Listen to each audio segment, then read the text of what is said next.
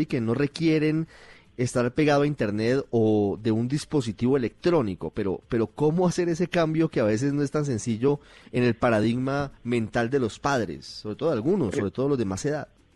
De acuerdo, creo que esa es la tarea más compleja y es que los papás debemos buscar nuevas alternativas. Es importante que los chiquitines y, los pequeñitos de la casa y los, los adolescentes también, porque sabes que, es un tema que, que casi no se habla y es los adolescentes en la casa, ¿no? Eh, a los papás les toca reinventarse, nos toca reinventarnos todos los días y es, van a tener tiempo de utilizar las tabletas, pero también es momento de eh, generar actividades dentro de la casa si así lo elegimos, actividades físicas. Muchas veces tenemos la, limitante, o más bien la, desde el paradigma, como tú lo decías, de no, es que la casa es muy pequeña. Usted puede trotar sobre un mismo puesto. Usted puede generar un ejercicio de adivinanzas. Usted puede empezar a mirar como esas, esas, esas em, actividades que se hacían antes, por ejemplo, leer, leer un cuento, contar unas historias, eh, empezar a generar con un elemento actividades de eh, imaginación, ¿sí? Porque si bien las pantallas son una muy buena herramienta, eh, no lo podemos limitar solo a eso, pero también poderle decir a los papás, de pronto a estos papás que son un poco más resistentes, y es decirle, los niños y los adolescentes no están eligiéndolo como una posibilidad, tampoco nosotros, ¿no? O sea, no es como que decidimos que el niño estudiara virtual, no, es lo que nos tocó y empezar a hacer las adaptaciones para entender que hoy en esta realidad debemos ser un poco más flexibles, que el pelado pueda eh, generar sus temas de relacionamiento social, por ejemplo, porque a veces decimos, no, es que está todo el día pegado al celular. Claro, es que antes no estaba de pronto tanto tiempo pegado al celular o tanto tiempo pegado a las pantallas porque podía hablar con sus compañeros eh, cara a cara. Hoy el único relacionamiento que pueden tener con sus amiguitos y con sus pares termina siendo por las pantallas. Entonces creo que eso es una invitación a, a una reflexión un poco más profunda de, decir, ok, frente a esta realidad que estamos viviendo, ¿cómo podemos hacer unos pequeños ajustes para no generar mayor malestar del que ya estamos viviendo en casa? Doctor Bonilla, ¿cómo manejar las rutinas que son importantes, según dicen ustedes los expertos, en medio de una situación que a veces nos lleva a que ni siquiera sabemos qué día es, ni si es de mañana o de tarde? ¿Cómo llevar las rutinas? Bueno, aquí yo le digo, yo le digo a mis pacientes y, a las personas que me consultan y es, hagamos un horario, sí, hagamos un horario donde todos podamos poner un, acuerdo. Entonces, la hora de la levantada es clave. Creo que el, el tema de estar eh, en nuestras casas muchas veces nos da la percepción de no hay que madrugar, no hay que acostarnos temprano y eso en los niños y en los adolescentes sí tiene un impacto muy alto. ¿Por qué? Porque se les desajusta el ritmo del sueño. Entonces, la levantada temprano es súper importante. El tema de tener un horario donde todos lo veamos nos va a permitir también decir y acompañar a los otros en hacer las rutinas, porque también los adultos entramos en un problema y es que ahora hacemos oficio todos los días, ¿sí? Y está bien, digamos que las casas hay que mantenerlas limpias por todo este tema de, del virus y demás, pero tampoco nos podemos ir al extremo, porque entonces todos los días se vuelve que toca lavar, que toca, hey, organicémonos de tal manera que vamos a poner unos días donde se hacen ciertas actividades, habrán algunas que son necesarias todos los días por garantizar nuestra salud física, pero habrán otras que no es necesario, es decir, no necesitamos voltear la sala todos los días, aunque lo hagamos una vez a la semana está perfecto. Entonces esos horarios nos permiten a nosotros garantizar que se vean los tiempos y que sepamos nosotros, todos los que estemos en la casa, a qué debemos atenernos y cómo nos podemos organizar. Entonces, clave, esas rutinas para los pelados que se levanten temprano, que tengan una hora razonable para acostarse, la hora de la comida, por ejemplo. Si entonces decimos, no, pues como estamos en la casa, almorzamos dos, tres de la tarde, eso se tiene que ajustar a que las horas de comida sean claritas, digamos que el desayuno antes de las 9 de la mañana, el almuerzo antes de las 2 de la tarde, la cena antes de las 7 de la noche para los pequeñines. ¿Para qué? Para que su cuerpo no se desajuste a toda esta situación que estamos viviendo. digamos que esa sería un poco como la recomendación ahí. El ejercicio, la actividad física, importantísima. Sí, a veces decimos es que estos chiquitines no se quedan quietos. Lo que pasa es que tener un niño que su gasto calórico es altísimo, eh, confinado a cuatro paredes es, bien complicado. Entonces necesitamos que los, los más pequeñitos, sobre todo, gasten mucha energía, entonces hay que ponerlos a saltar, a bajar, a subir, a que ayuden a cargar de pronto algunos elementos, que eso les permita eh, gastar energía para que al final del día puedan generar unos procesos eh, de sueño adecuados. Sí, sabe que he recibido varios mensajes de mamás que dicen, desde que mi hijo de 4, 5, 6 años está en la casa, ha empezado a sufrir de insomnio. ¿Eso, eso a, qué, a qué se debe, doctor? Claro, Ricardo, y es que primero hay una sobreestimulación. Es decir, el hecho de que un niño tan pequeñito esté expuesto a las pantallas eh, no hay estudios que comprueben que el, que el digamos que el sobre la sobreestimulación de las pantallas genere algún problema. Eso digamos que ya está demostrado. Pero ahora realmente el tema de que los niños estén expuestos a tanta información activa otras zonas del cerebro que es complejo acallar, por un lado. Por otro lado, el gasto de energía no se está dando. Entonces los tenemos sentados en una silla horas pendientes del profesor, pendientes de la tarea, etcétera, etcétera. Entonces los niños no están gastando la energía. ¿Qué es lo que pasa? Que el niño no gasta la energía, pero además les estamos dando los dulces, les estamos dando de pronto alguna comida eh, chatarra, como la llamamos comúnmente, eh, está estimulado con el televisor, está estimulado con gente, porque pues hay más personas en la casa, entonces son las 8 o 9 de la noche y en la casa todavía tenemos la casa prendida. Y ahí también a los adultos nos toca regularnos un poco y es cuando tenemos estos chiquitines, a esa hora ya hay que empezar a bajar la revolución de la casa. Entonces hay que empezar a bajarle el volumen a los televisores un poco para que los niños empiecen como a tranquilizar y a entender que es el momento de dormir. Para evitar un poco estos temas de sueño hay que trabajar un tema que es clave y es la higiene del sueño, es decir, que tengan una rutina para ir a dormir que se cepillen los dientes, que se pongan la pijama, si tienen algún credo religioso, pues que en ese momento es el momento de hacerlo, que tomen agua, etcétera, etcétera, como las cosas que cada uno de nosotros hacemos antes de dormir y ya cuando ingresan a la cama es como apagarles, garantizar que los cuartos de los chiquitines estén completamente oscuros, que eso les va a garantizar que su sueño y la calidad del sueño sea mucho mejor. Mire, doctor Bonilla, ¿cómo manejar las relaciones interpersonales en esta situación? Se lo pregunto porque todos decimos, ay, qué bonita familia somos, pero normalmente, usted sabe, uno sale a las 7 de la mañana, le dio el beso a su esposa, a sus hijos y se fue. Y volvió a las 5 o 6 de la tarde. No estuvo durante todo el día en un espacio de 80, 100, 120 metros cuadrados compartiendo todas las actividades o la mayoría de las actividades eh, ocupando espacios que el otro necesita. Yo creo que es un elemento complejo y tal vez de los más importantes de manejar. ¿Cómo, cómo, yo sé que no hay fórmulas mágicas, pero cómo poder llevar esto de una manera tranquila para que esto no se vuelva una tortura? Sí, eso, eso es uno de los temas que, que son súper claves y es, primero, los adultos deben empezar a respetar los momentos de soledad del otro. Digamos que cuando estamos en pareja, por ejemplo, eh, el hecho de que mi pareja esté en una habitación y yo en la otra, termina siendo si a veces las personas dicen como no, pero pues si estamos todos en la casa, sí que estemos todos en la casa no quiere decir que tengamos que estar juntos todo el día en la casa. Entonces, si tenemos espacio, lo que tú decías, en los mejores de los casos, cuando hay dos, tres habitaciones, pues maravilloso porque cada quien se puede estar en una habitación y no pasa nada, ¿sí?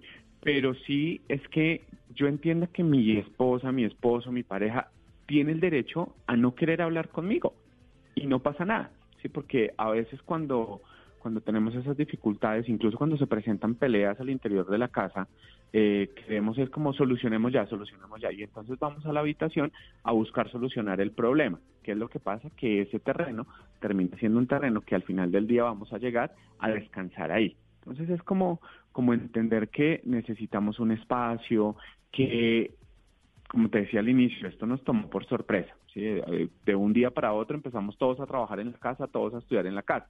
Entonces es, ajustémonos a esos espacios, entendamos que incluso las empresas todavía no han logrado ver cómo es que funciona este tema, porque entonces te escriben a las 6 de la tarde, a las 7 de la noche, a las 8 de la noche, y pues con la ansiedad que tenemos de, del futuro, ¿cierto?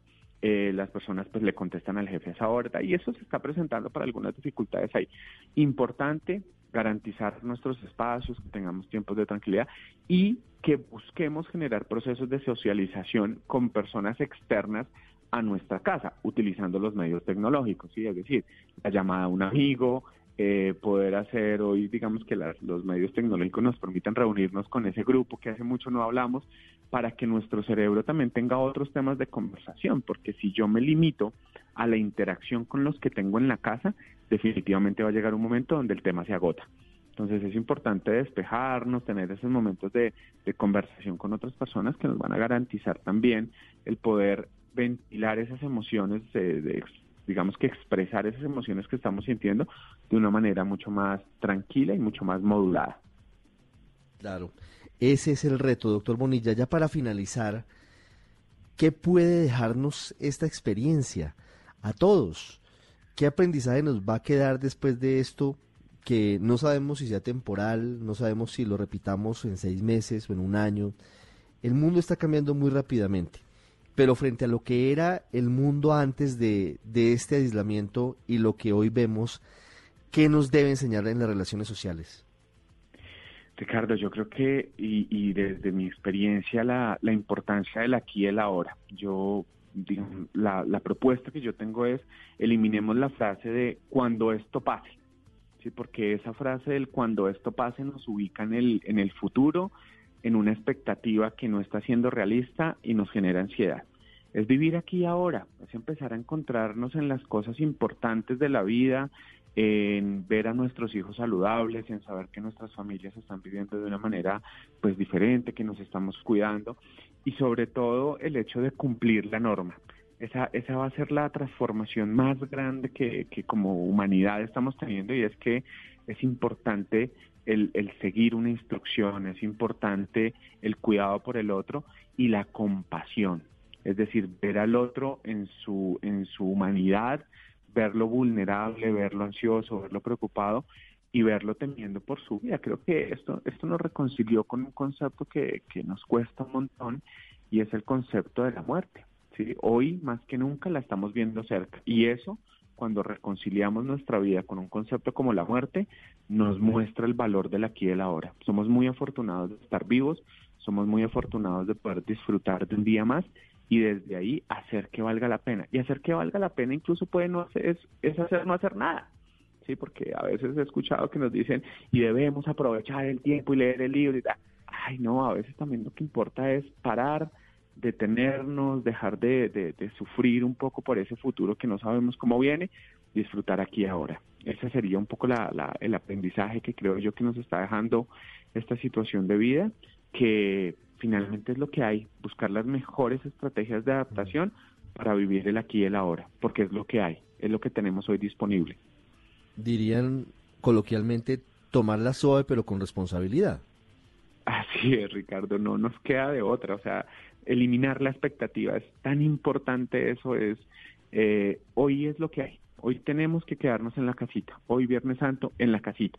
Mañana, esperemos saber mañana cuál es la decisión y empezar a programarnos como, como en el día a día, ¿sabes? Porque pues aún no tenemos claro qué va a pasar, hacia dónde nos vamos a mover.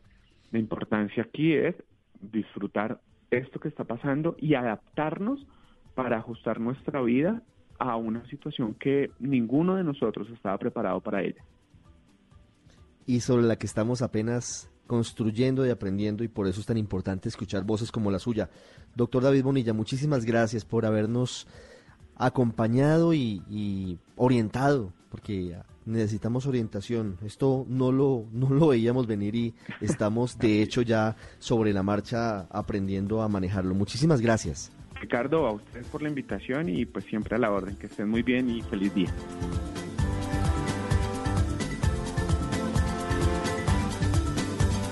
Ya hablamos sobre la salud mental, sobre cómo deben llevarse las relaciones humanas en medio de este aislamiento obligatorio preventivo, sobre la importancia de establecer rutinas, sobre cómo ayudar a los más pequeñitos de la casa que tienen tanta energía y que a veces no tienen cómo gastarla ni cómo invertirla en medio de, cuatro paredes, pero a todo hay que sacarle el lado positivo y sobre todo hay que adaptarnos. Es el momento de la adaptación. Ahora hablamos de otra arista fundamental que es la salud física.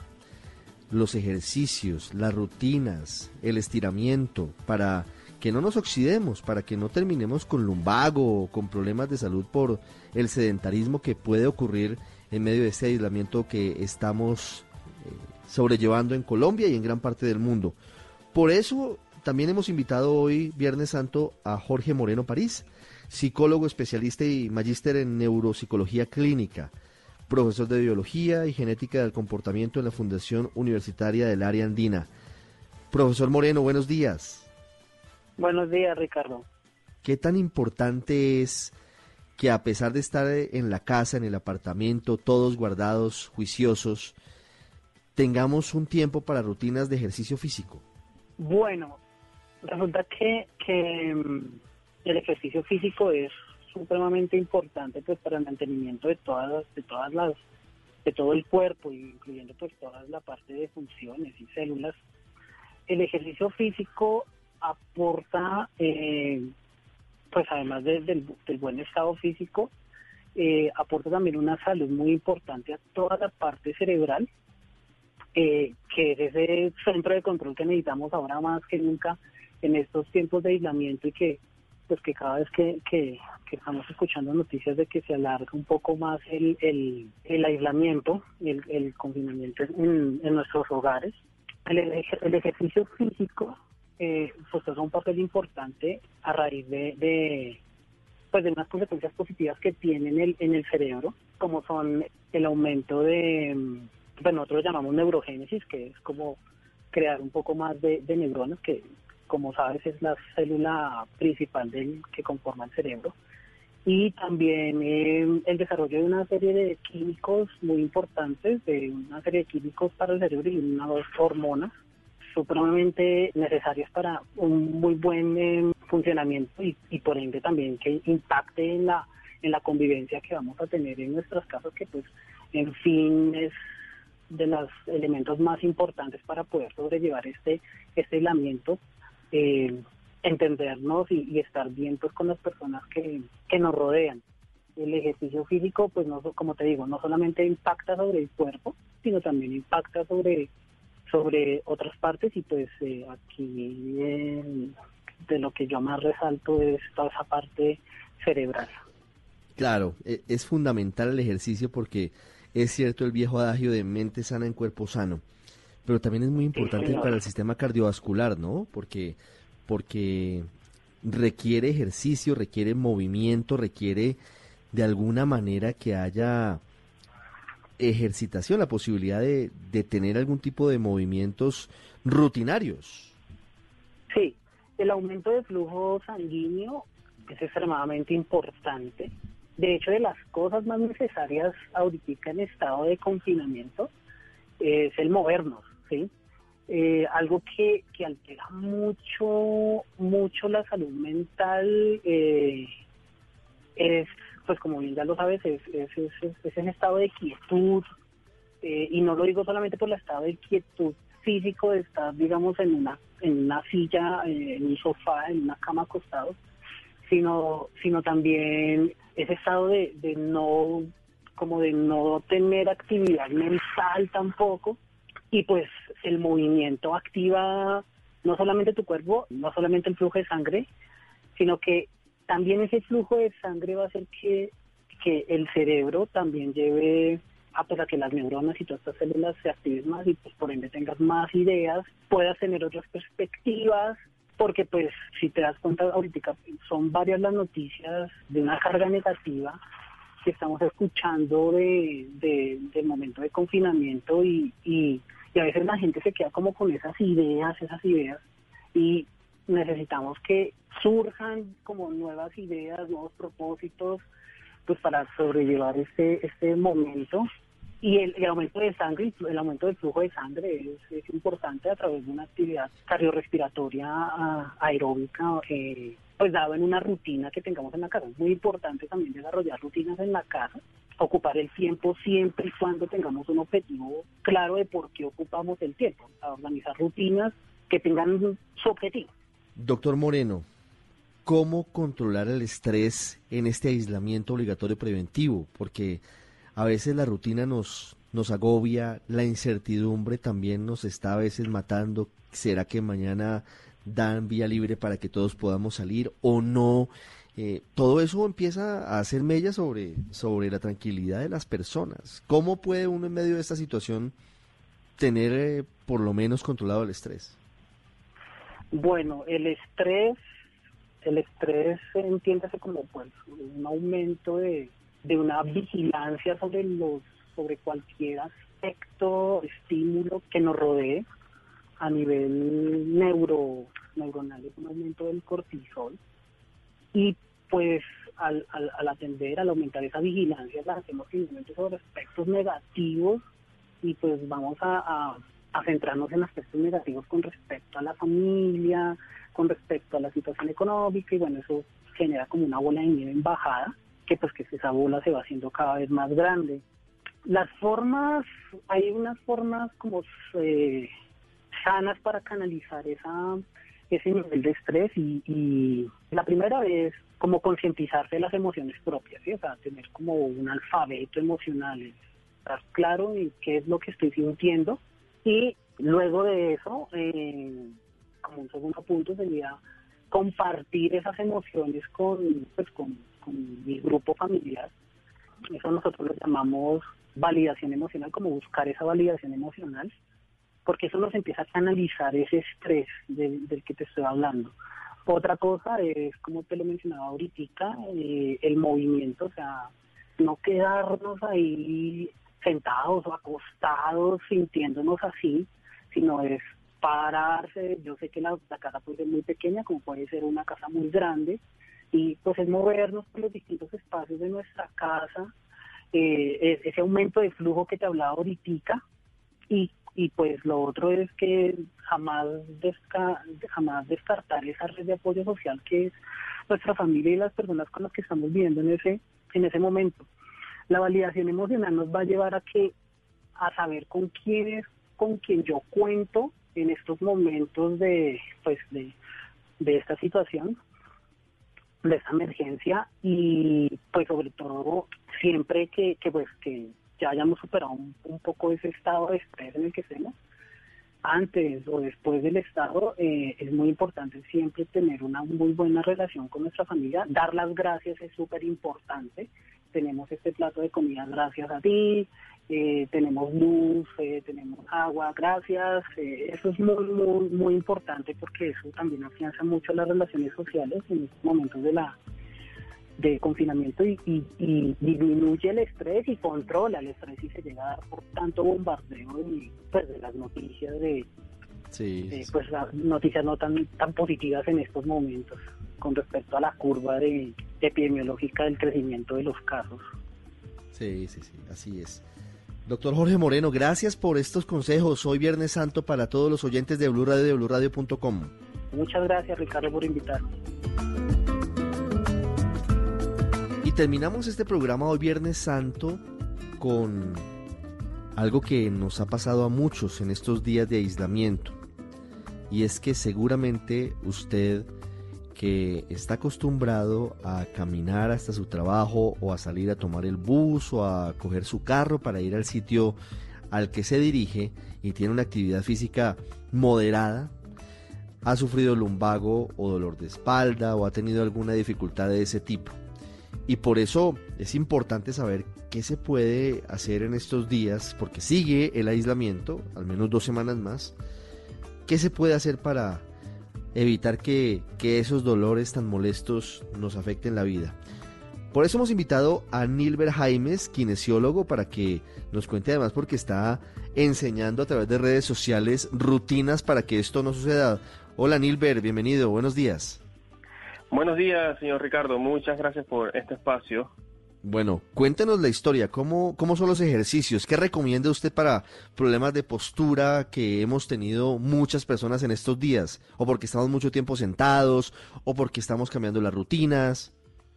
Sí, de hecho, como lo decía en la introducción, eh, al cambiar nuestra rutina, estando en cuarentena, pasamos muchas horas frente al computador o sentados o, o acostados generando cualquier tipo de posturas que son cómodas para nosotros, pero que a la larga nos genera una mala higiene postural. A raíz de eso, pues vienen los dolores de cuello, dolores de las articulaciones, dolores de espalda. Y lo que yo estoy impulsando y ayudando a las personas es a que mejoren su eh, postura y de esa manera pues sus rangos de movimientos serán mejores y aliviará eh, cualquier tipo de dolor o malestar que estén presentando. Sí, por ejemplo, para quienes sufrimos por estar mucho tiempo sentados, ¿cuáles son las rutinas?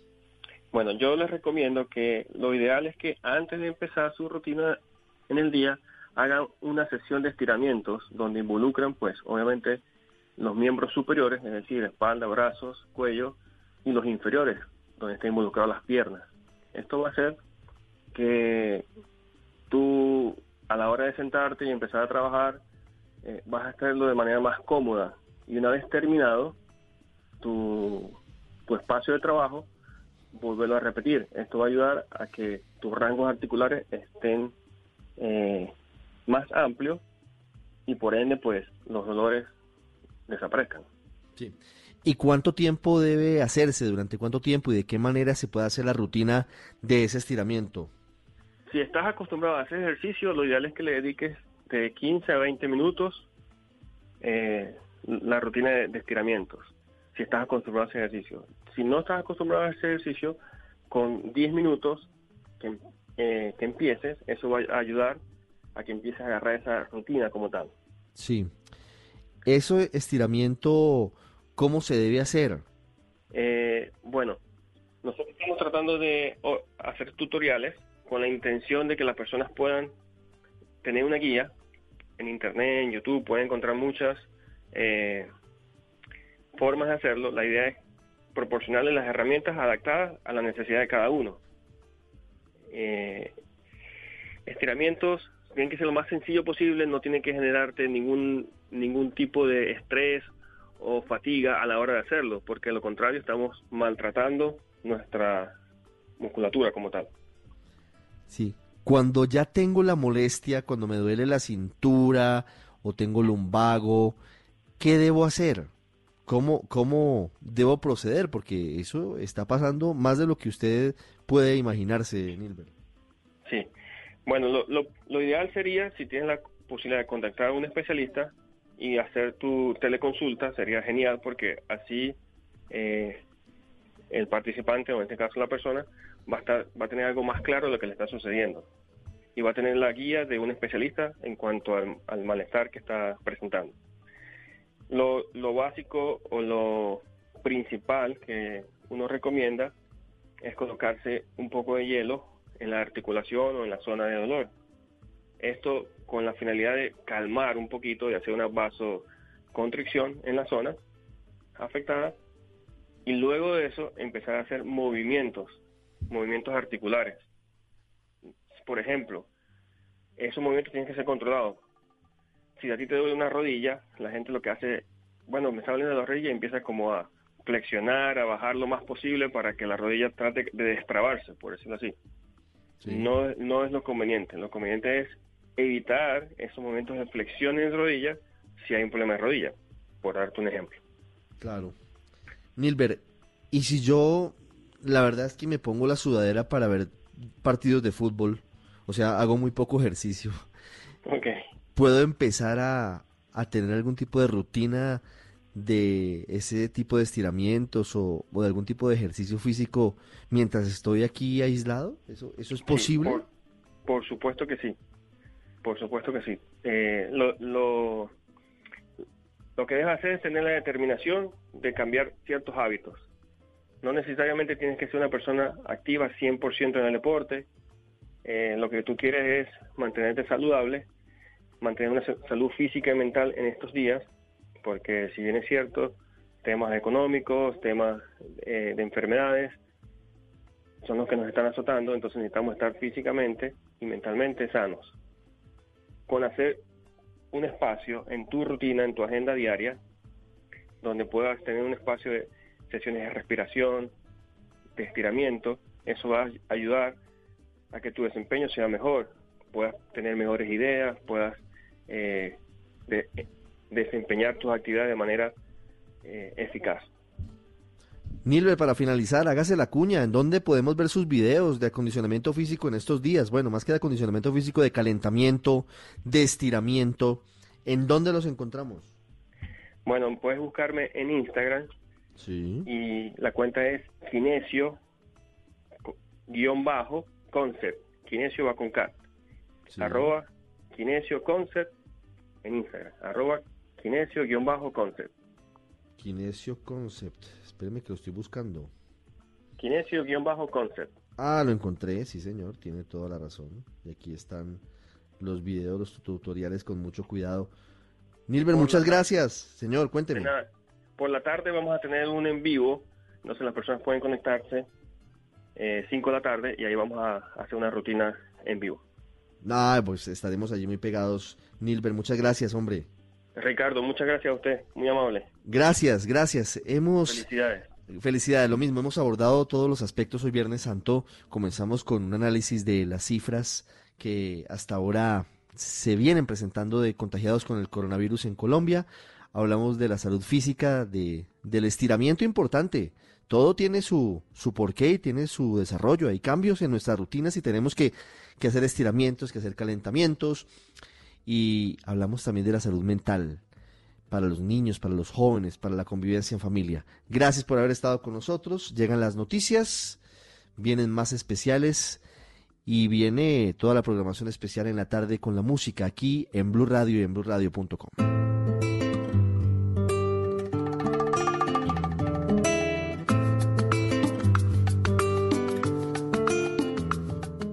Especial del servicio informativo, cuidando nuestra salud física y mental. Cómo vivir el aislamiento de la manera más saludable. La Semana Santa se vive en casa. Numeral Yo me cuido, yo te cuido. Por Blue Radio y bluradio.com. La nueva alternativa.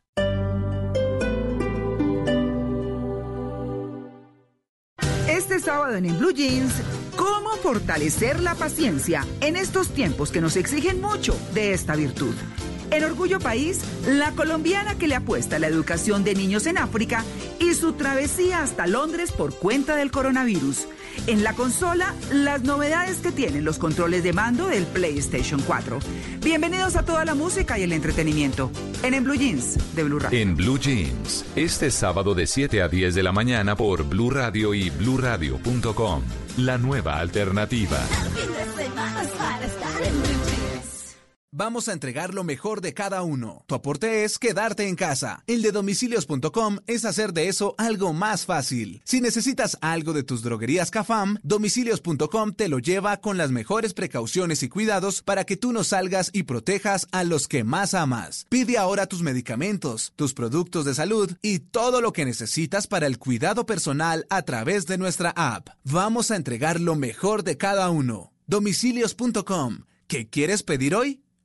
Este domingo en Encuentros Blue, tips preventivos para un mejor manejo del sistema inmunológico, angeología, arbología y numerología, ciencias de conocimiento para este momento de la humanidad y una visión muy real de la Semana Santa y sus significados. Todo esto en Encuentros Blue, para vivir bien, por Blue Radio y bluradio.com. La nueva alternativa.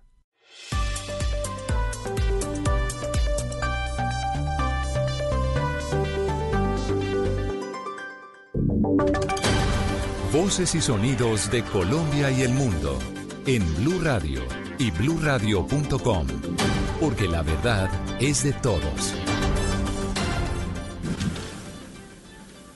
Acuérdate, Padre, de la tua misericordia. Acuérdate, Padre, de tu gran misericordia y santifica con tu eterna protección a esta familia tuya por la que Cristo, tu Hijo, instituyó por medio de su sangre el misterio pascual, que vive y reina por los siglos de los siglos.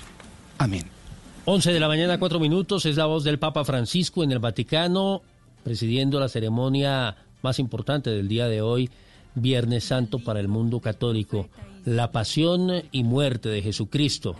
Hoy precisamente es el día en el que se conmemora la muerte de Jesús. Es una ceremonia nuevamente sin feligreses, sin público, pero en el que se lee una extensa liturgia relacionada justamente con este momento. Estamos eh, en eh, directo con señal eh, del Vaticano, vestuario, ornamento de color rojo para el Papa Francisco y todos los sacerdotes en el mundo, precisamente como símbolo de la sangre y de la pasión de Jesucristo. Escuchemos. Vedranno un fatto mai lo que nunca se les había contado. E comprenderanno ciò che mai avevano udito. Que nunca habían oído. Chi avrebbe creduto al nostro annuncio? ¿Quién creyó lo que nosotros hemos oído?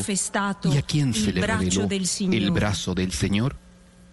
È cresciuto come un virgulto davanti a lui como un retoño en su presencia, como una raíz cubierta completamente la cruz, también eh, con un ornamento de color rojo, el mismo que utiliza el Papa Francisco.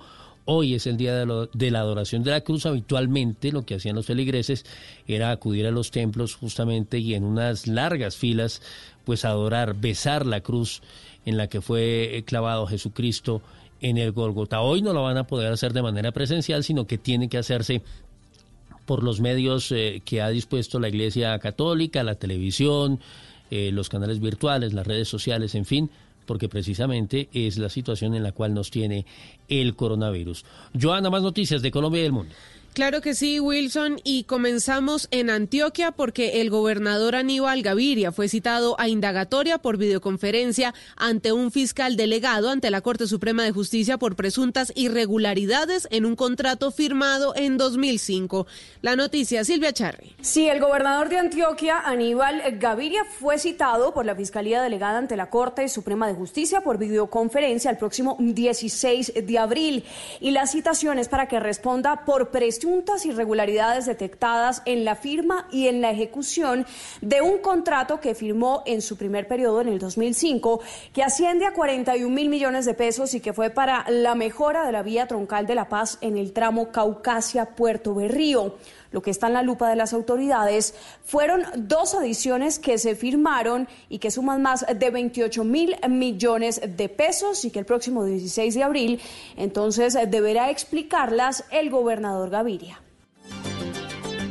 Y preste mucha atención porque el Gobierno Nacional expidió el decreto 532 mediante el cual exime del requisito de la presentación del examen de Estado para el ingreso a los programas de las universidades a todos los estudiantes que debían presentarlo el pasado 15 de marzo del año 2020 y que no pudo ser así debido a la emergencia por cuenta del nuevo coronavirus. Kenneth Torres. Con este decreto expedido por el Gobierno Nacional, las universidades tendrán potestad para definir cuáles son los criterios y procedimientos para seleccionar sus estudiantes y que estos ingresen a las respectivas universidades, siempre y cuando no vulneren derechos fundamentales y en especial el derecho a la igualdad. Así lo dijo la ministra de Educación, María Victoria Angulo. Un decreto que permite flexibilizar los mecanismos de ingreso a la educación superior justo en esta coyuntura y el ICFES está haciendo ya todo lo requerido para en su momento avisar cuál será la fecha de presentación de la prueba. Asimismo, en el decreto quedó establecido que dependiendo las condiciones de salud pública, la realización del examen del Estado fijado para el 9 de agosto del 2020,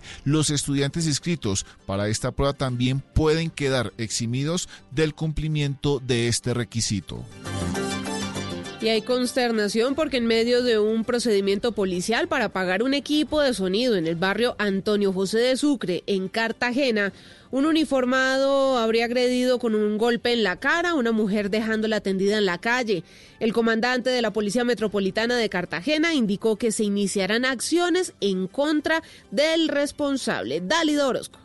En un video quedó registrada la agresión de un uniformado de la policía a una mujer en el barrio Antonio José de Sucre, en el suroriente de la ciudad de Cartagena, en horas de la noche de este jueves santo. En el video que empezó a circular en redes sociales se observa cómo en medio del enfrentamiento entre la policía y un grupo de personas que parecen pertenecer a una misma familia, el uniformado le propina un golpe en la cara a una mujer que sale a intentar detener la situación. La mujer quedó tendida en la calle tras recibir el golpe del uniformado, lo que por supuesto ha generado rechazo y gran indignación en redes sociales. El comandante de la Policía Metropolitana de Cartagena, el general Henry Sanabria, Dijo en diálogo con Blue Radio que el hecho se registró luego de que agredieran a un policía con arma blanca cuando estos intentaban apagar un equipo de sonido y la aglomeración de varias personas que se encontraban en una casa de este barrio de la ciudad. Sin embargo, el oficial señaló que esta agresión no tiene justificación y que se iniciarán acciones en contra de los uniformados y de su comandante, pues este último no informó a tiempo sobre la situación. El secretario de Participación de Cartagena, Armando Córdoba, a través de su cuenta de Twitter, se pronunció sobre este hecho que calificó como lamentable.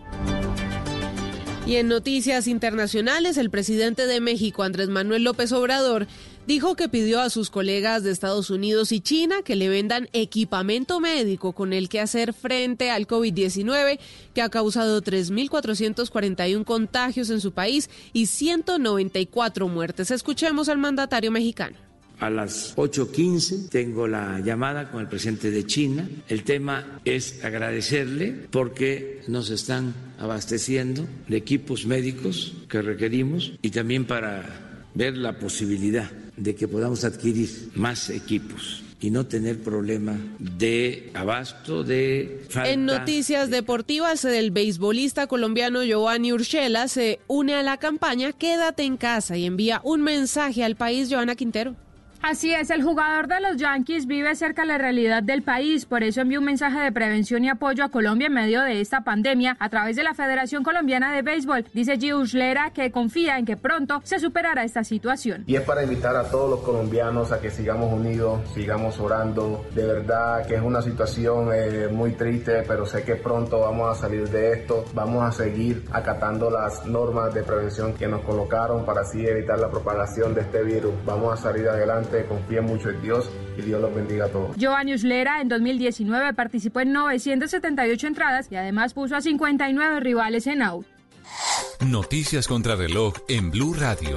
Cuando son las 11 de la mañana y 11 minutos la noticia en desarrollo, el director general de la OMS convocó a una reunión del Comité de Emergencia sobre el ébola en República Democrática del Congo. Informó que después de 52 días sin un caso referente a esta enfermedad, los equipos de vigilancia y respuesta en el terreno han confirmado un nuevo caso. Dice que se han estado preparando y esperan más casos. La cifra, España registró 605 muertes en las últimas horas para un total de 15.843 fallecimientos por COVID-19, la cifra más baja durante una jornada desde el 24 de marzo pasado. Y quedamos atentos porque los ministros de Energía del G20 iniciaron este viernes una reunión a distancia para tratar el impacto de la pandemia mundial por el nuevo coronavirus en el sector, poco después de que los países de la OPEP más llegasen a un acuerdo para reducir su producción petrolera en un 23%.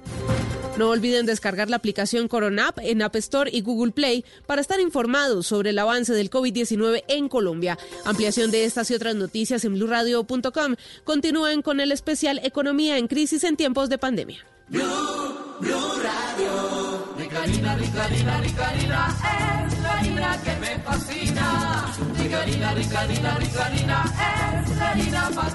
De las mejores cosechas del más puro trigo importado, traemos a su mesa Ricarina, la harina fortificada con vitaminas B1, B2, hierro, niacina, ácido fólico y todos los nutrientes que hacen las delicias de sus platos preferidos. Trabajamos pensando en usted.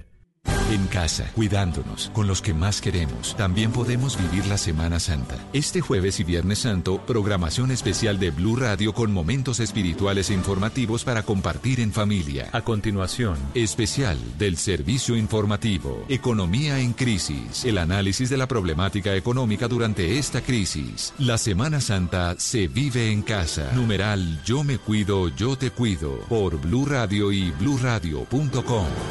La nueva alternativa.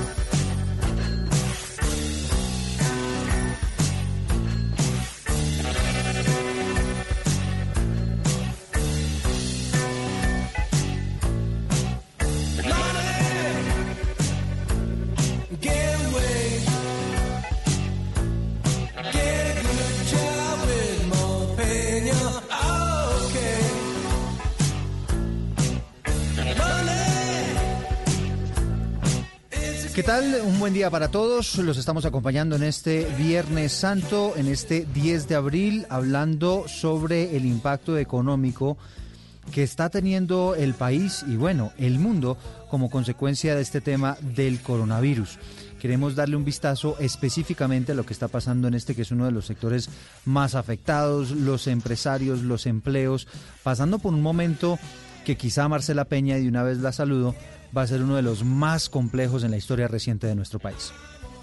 Pues así es, Eduardo, y es que el año pasado ninguno de nosotros se hubiera imaginado que el dólar iba a estar por encima de los cuatro mil pesos, ni que los puentes iban a quedar como congelados en el tiempo, así como a medio hacer, y las fábricas cerradas y todo básicamente detenido en el tiempo, porque es que tener en cuarentena a millones de seres humanos en el mundo, pues está frenando el consumo, la inversión y los negocios. Todo el mundo entero hoy tiene letreros de cerrados en la calle y la Organización Mundial del Trabajo, por ejemplo, estima que por cuenta de esta coyuntura se van a perder unos 25 millones de empleos en el mundo y también hay un riesgo masivo de que las empresas comiencen a quebrarse, Eduardo. Sí, por eso vamos a estar hablando de este tema, vamos a estar contándoles a los empresarios cuáles son las opciones que está ofreciendo el gobierno nacional y también vamos a escuchar a los propios empresarios que a cuenta de lo que les está pasando pues hacen preguntas y plantean también eh, algunas situaciones por las que están teniendo que atravesar bastante complicadas, porque es que Marcela, hay algo complejo eh, y la complejidad de todo este tema tiene que ver con que no sabemos hasta cuándo va a ir. Una cosa es que usted le diga, no, es que usted tiene que soportar dos meses y al tercer mes trabaja, entonces usted se puede organizar. Pero es que estamos en un momento de tanta incertidumbre, pues que imagínense, los empresarios están eh, desesperados y, y no solo los empresarios, la gente que vive el diario, todo el mundo sin saber a qué atenerse. Es que es una de las pocas crisis que no solo está afectando o no solamente tiene preocupada a la gente en las bolsas y en los bancos, sino también en la calle, porque es que todo se detuvo al mismo tiempo. Ahí apenas están saliendo las personas que son estrictamente necesarias para mantener a la población alimentada y al sistema de salud funcionando. Así que la mayoría de nosotros o está trabajando desde su casa o pues ya lamentablemente perdió el trabajo y está esperando ayudas de familiares, de amigos, de otras personas de la sociedad y por supuesto ayudas del gobierno. como en su caso Marcela que está en teletrabajo, yo sí estoy aquí juiciosito cumpliendo desde, desde la redacción, pero bueno, también desde los medios de comunicación tratando de poner nuestro granito de arena para, para tratar de mantener este distanciamiento, que es algo que es clave también por esta época, y es la decisión y la apuesta del gobierno, la apuesta del país, es darle prioridad a este aislamiento, evitar que esta pandemia nos toque y eh, terminemos en una crisis similar a, lo que ha ocurrido en Europa, a lo que está pasando hoy en día en los Estados Unidos. ¿Cómo comenzó todo esto? Pues aquí les hacemos y les tenemos un resumen con un recorrido por los titulares de las últimas semanas. La Organización Mundial de la Salud señaló que un nuevo coronavirus podría ser la causa de la epidemia que surgió en la gran ciudad de Wuhan, donde 11 millones de habitantes padecieron. China no escatima en esfuerzos para ganar la batalla. Una de las primeras medidas fue aislar alrededor de 56 millones de ciudadanos en zonas de las que no pueden salir hasta nuevo aviso. En Hong Kong fue decretada la alerta máxima y controles sistemáticos en los transportes de norte a sur del país. Pekín, por su parte, suspendió viajes organizados dentro de China y al extranjero. Entre tanto, el presidente Xi Jinping dijo en una reunión extraordinaria que la epidemia de neumonía viral se está acelerando. Cayeron con fuerza los mercados del mundo ante la expansión del coronavirus y su posible efecto sobre la economía mundial. 3.398 pesos con 40 centavos, el dólar más caro del año. El coronavirus deja ya más de 2.600 muertos en el mundo. El norte de Italia está en cuarentena, allí ya hay cinco muertos. Las autoridades han extremado las medidas para evitar una mayor difusión de esta enfermedad y se han suspendido todas las manifestaciones públicas. En las Islas Canarias, España, cerca de mil turistas se encuentran aislados en un hotel. Un italiano que se hospedaba allí fue internado en un hospital, dio positivo para coronavirus. Italia deja más de 15 millones de habitantes en el norte del país en cuarentena hasta el 3 de abril. Por esto, en desarrollo del estado de emergencia, aplicaremos un aislamiento preventivo obligatorio para todos los colombianos desde el próximo martes 24 de marzo a las 23 y 59 horas hasta el lunes 13 de abril a las 0 horas. La economía mundial, incluyendo la nuestra, sufrió uno de los más fuertes remesones de los últimos tiempos. Esto llevó a algunas bolsas y al dólar a cifras históricas. En la bolsa de Nueva York tuvo registros negativos que no se veían desde 1987, mientras que el dólar sobrepasó la barrera de los 4 mil pesos en Colombia. Lo que nosotros tenemos también que tener claro es que el mantener este aislamiento preventivo obligatorio hasta el 27 de abril también tiene que ser para reforzar otras medidas que hemos adoptado.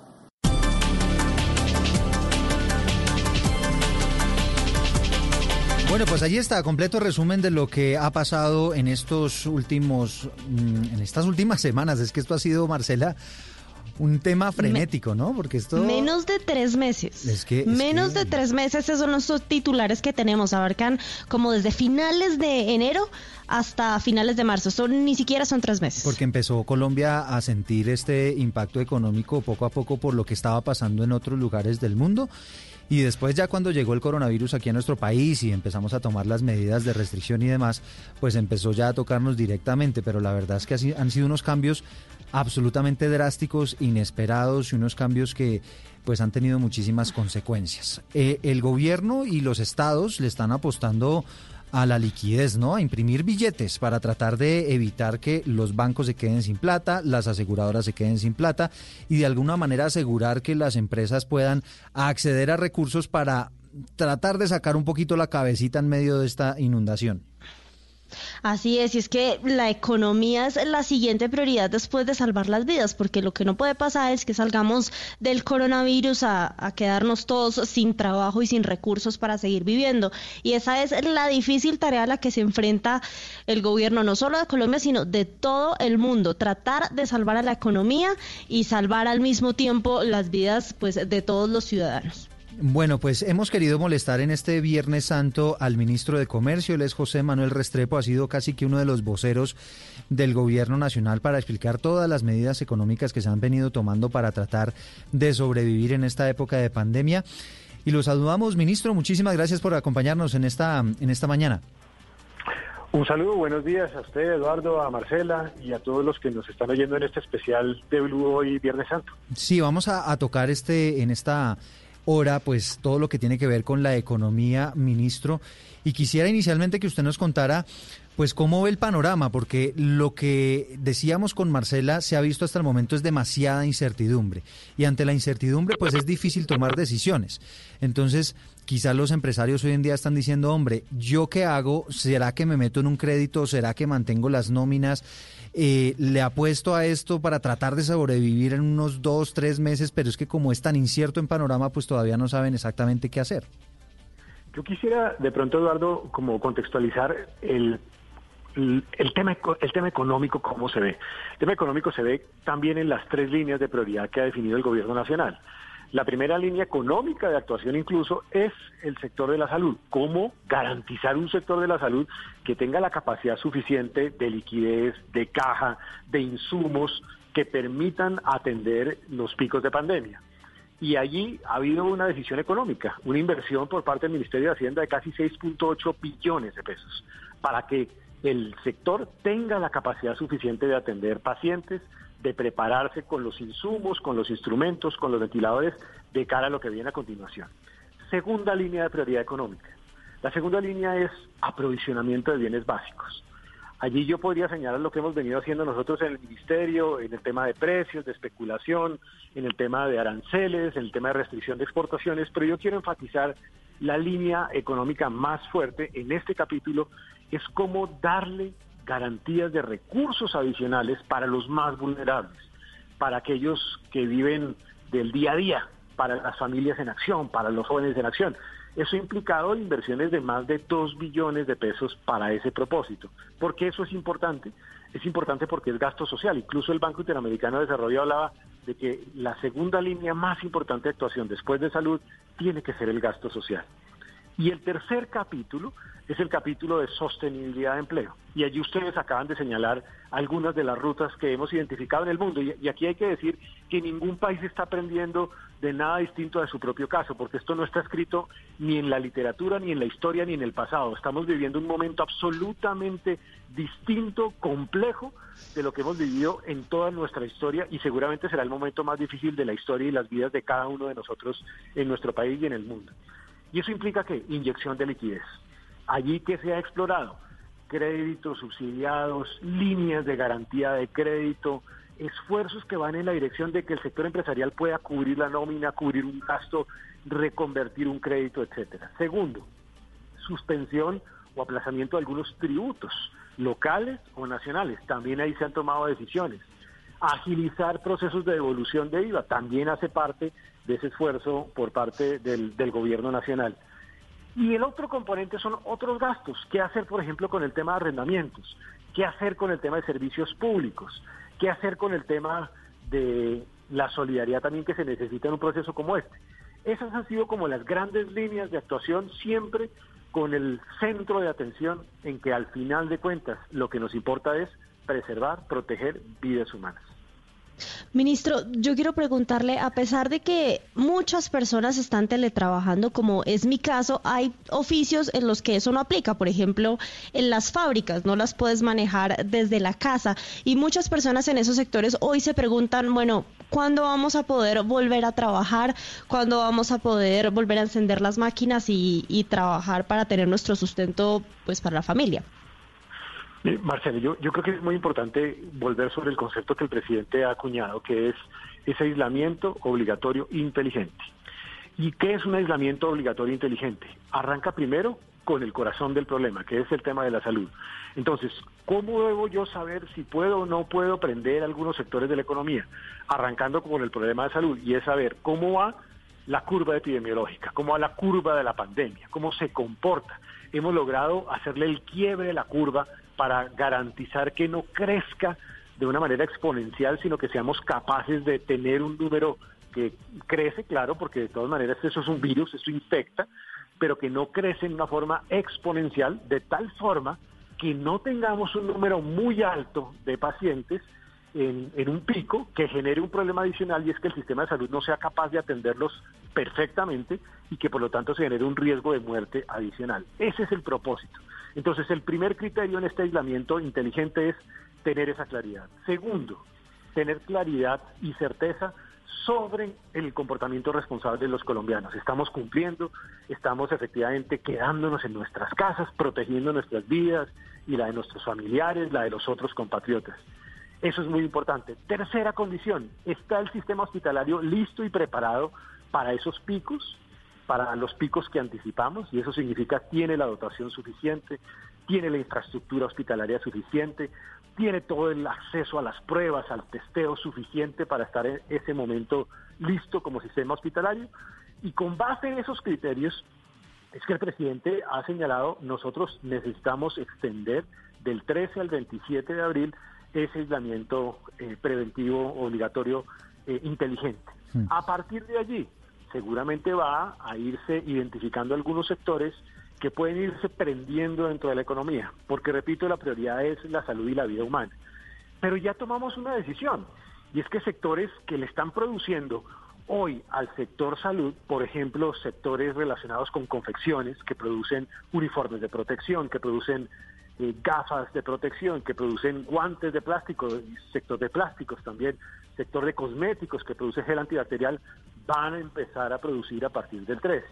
Incluso ya están haciendo esa producción en este momento porque están proveyendo al sistema de salud. Ministro. Eso permite reconversión industrial y generar empleo también. No, es que sobre ese, sobre ese punto que usted abordaba tenía una pregunta. Hay muchos empresarios diciendo, bueno, yo me dedicaba eh, a la fabricación de plásticos o de cauchos, ¿no es verdad?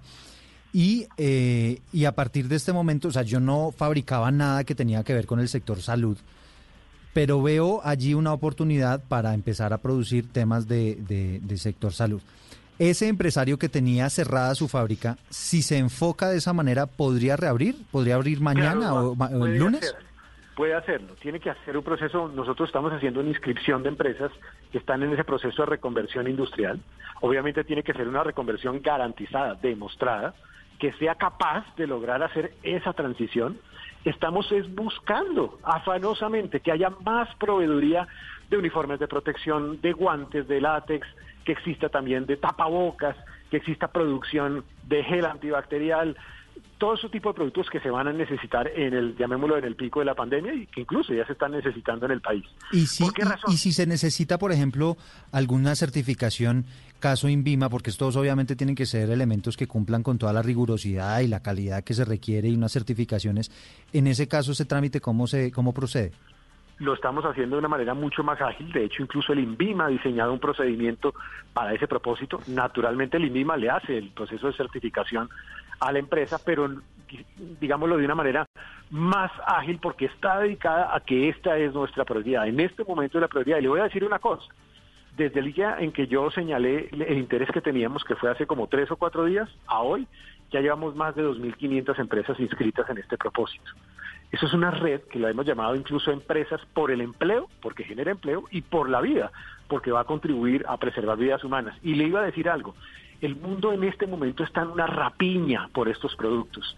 Hay una rapiña tal que incluso han restringido exportaciones, nosotros lo hicimos también, en el mundo entero. ¿Por qué? Porque la prioridad son sus propios ciudadanos y es lógico que así sea. Entonces necesitamos este sector, que en Colombia además, en Colombia tenemos una fortuna. Nuestro sector de confecciones es muy importante, ha sido bueno eh, a nivel nacional y a nivel internacional. El sector de plásticos también y el sector de cosméticos también. Luego es la gran oportunidad para hacerlo.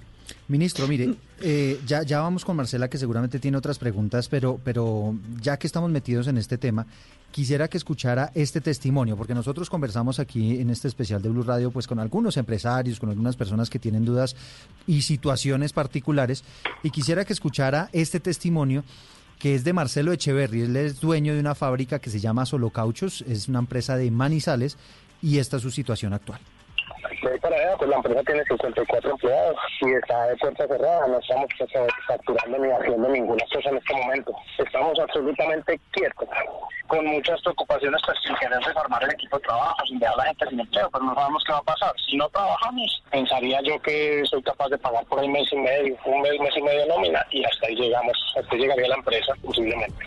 Y también le preguntamos, ministro, sobre las ayudas que se están ofreciendo hoy en día, los respaldos, el respaldo que está ofreciendo, por ejemplo, el Fondo Nacional de Garantías, y esto es lo que él plantea. Los empresarios no queremos que nos regalen nada, pero sí que nos dejen trabajar. Hemos subsistido solos. Ahora sin trabajar, pues salen con unos créditos créditos nos han ofrecido siempre por Malcoldes, por Pinagro, muchas gracias, muy buenos, pero el banco de primer piso, que es el de intermediario, le sube unos puntos que queda casi como un crédito comercial usualmente. Y al final del día, ¿qué me están diciendo? Vaya, sigas endeudando, saque más créditos, sígale pagando nómina a la gente en su casa, no la puede echar, ¿y quién va a pagar la deuda? ¿Y con qué la soporto? Tendría que ignorar ya todo, ya tenemos todo ignorado los bancos, la empresa, la casa, todo, que sigue? Yo no sé qué más ignorar. ¿Cómo hago yo para que también me dé salario a mí por estar en la casa? No, no está fácil el tema. Yo nosotros necesitamos educarnos, cuidarnos y respetarnos todos, usar caretas, visores bueno, ellos plantean eh, la necesidad pues de, empezar a trabajar pronto, pero como usted sabe, ministro, está la situación de muchos empresarios hoy en día. ¿Qué, poderle, qué, decirles a ellos, por ejemplo?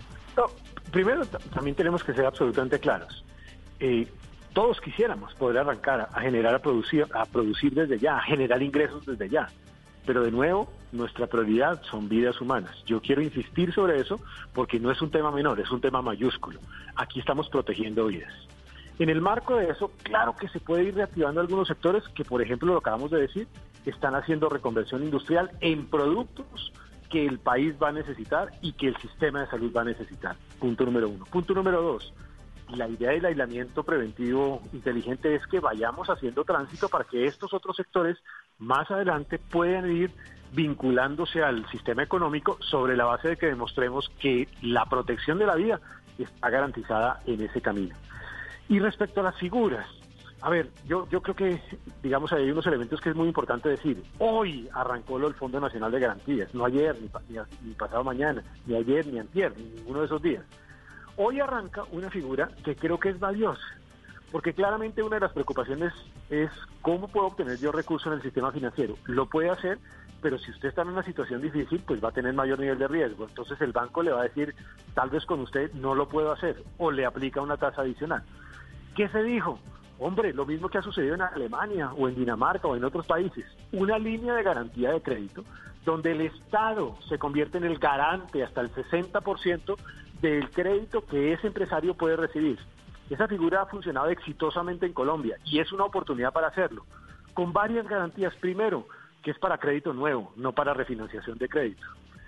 Segundo, que implica necesariamente un plazo de gracia definido, de tal manera que ese empresario acceda al recurso del sistema financiero garantizado por el Estado hasta el 60% con subsidio del Estado para parte de la comisión de garantía que acceda al recurso y le genere la liquidez suficiente para mitigar el impacto mientras que sea este esta superación del aislamiento preventivo y pasemos a este modelo inteligente donde algunos sectores van entrando en la economía. ¿Ese periodo de gracia, ministro, es de cuánto, de cuánto tiempo?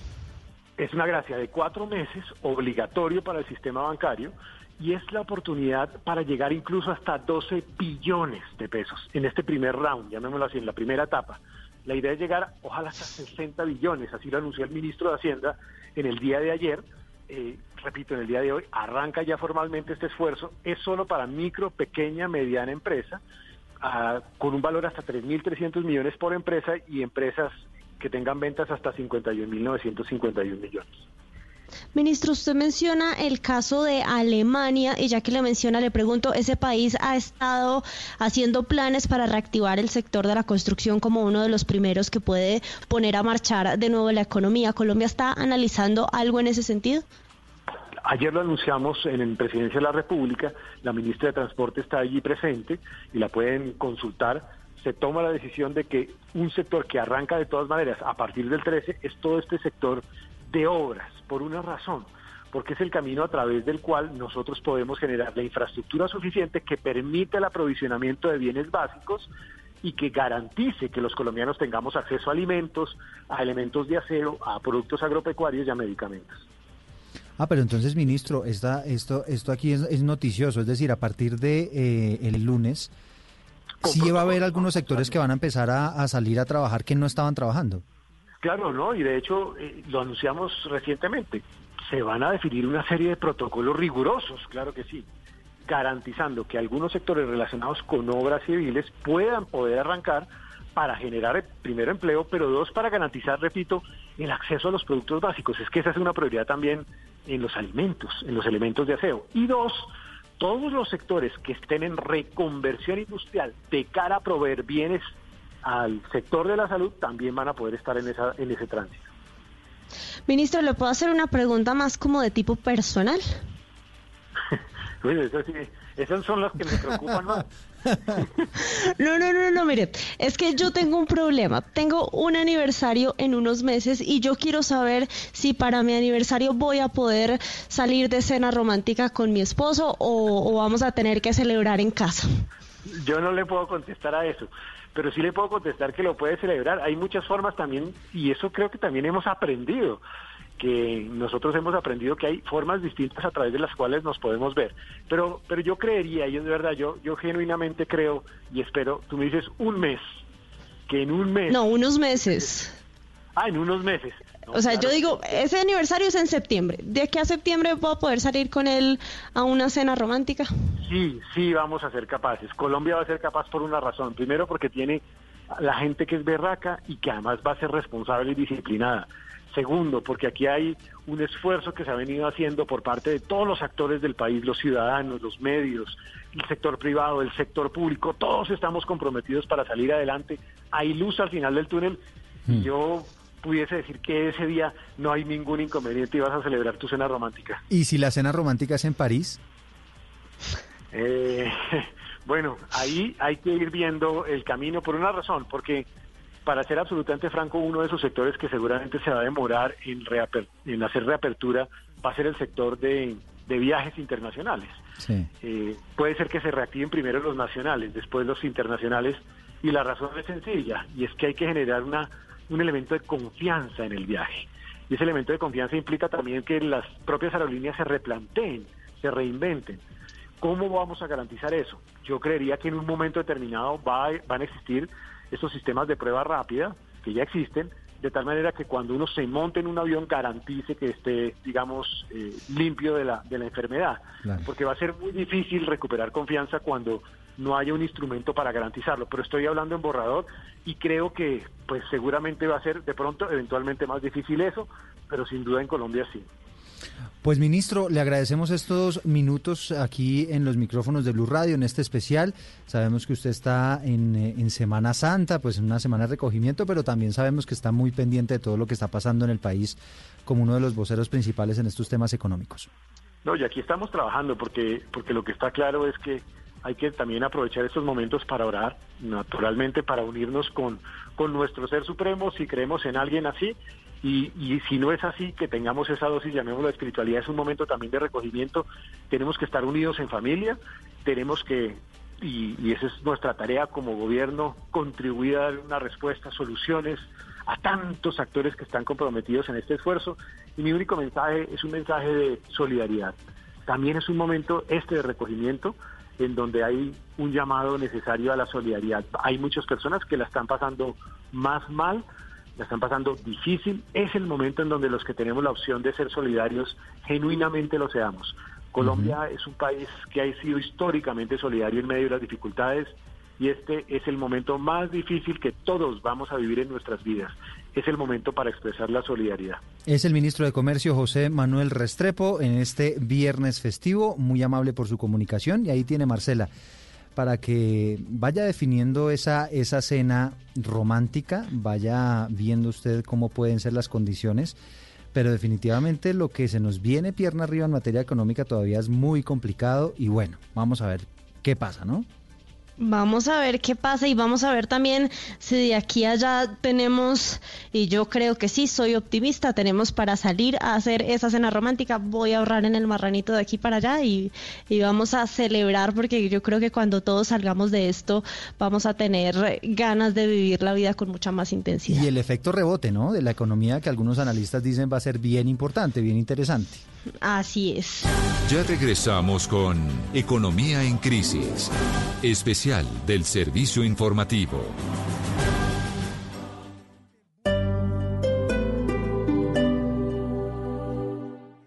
Domicilios.com, la app pionera de domicilios en Colombia, nos hace una invitación para que entreguemos lo mejor de cada uno en esta situación. Tu aporte es seguir en casa y el de ellos será hacer de eso algo más fácil. Te entregarán tus pedidos con las mejores precauciones. Recuerda que puedes pedir mercados, restaurantes y establecimientos importantes como Farmatodo, en donde encuentras todo para tu salud, tu cuidado personal y mucho más. Vamos a entregar lo mejor de cada uno. Domicilios.com, ¿qué quieres pedir hoy? Este domingo, en Sala de Prensa Blue. ¿A qué cambios se enfrenta la sociedad por cuenta de esta emergencia? En política, en economía, en cultura, expertos en estas materias nos dan su punto de vista sobre la crisis que afrontamos. Las salidas, las respuestas y las muestras de solidaridad. Sala de Prensa Blue, este domingo desde las 10 de la mañana.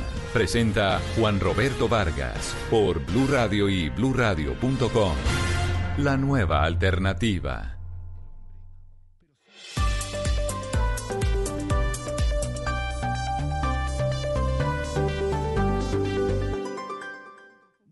Todos tenemos un reto, algo que nos impulsa, eso que nos hace levantar de la cama todos los días, un sueño que nos lleva al límite y nada más importa.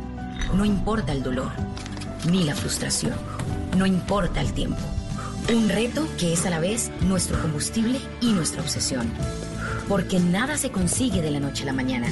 Este es mi reto. ¿Cuál es el tuyo? Pasta Sonia, sabor y energía que te hacen mejor. Trabajamos pensando en usted. Continuamos con Economía en Crisis, especial del Servicio Informativo.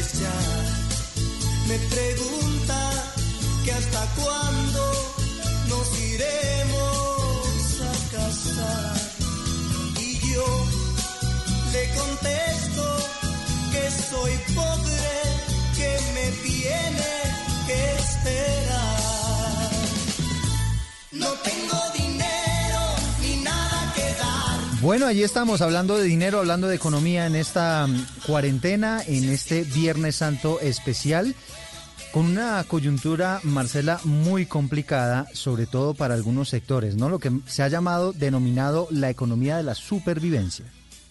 Así es, nos ha tocado a todos comenzar a cortar gastos, algunas familias a estirar la plata todo lo posible, incluso hay algunas que ya están dejando de lado en situaciones críticas, por ejemplo el consumo de pollo y están empezando a echarle un poquito más de lentejas y frijoles a la olla, hay quienes están eh, viviendo con el sueldo de una sola persona en el hogar o están tratando de, del rebusque porque el rebusque tampoco para, hay mucha gente que en estas circunstancias ha decidido trabajar como rapitendero, que ha decidido buscar otras opciones para mantener ingresos para su familia. Bueno, eh, sectores que ganan, tal vez estos, ¿no? De los domicilios.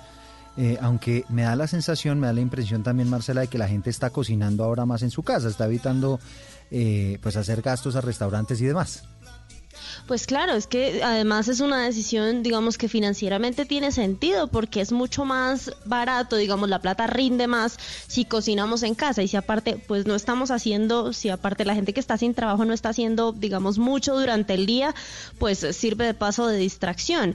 Pero además hay que tener en cuenta que los domicilios pues son una buena opción, pero tienen su costo y de, de poquito en poquito, si usted se descuida al final del mes, pues va a tener una cuenta muy grande por pagar. Bueno, ya vamos a hablar de, de cómo está ayudando el gobierno a los sectores más vulnerables, aquellas personas que defi- definitivamente no tienen cómo sobrevivir en esta coyuntura y el gobierno está tratando de apoyarlos con algo.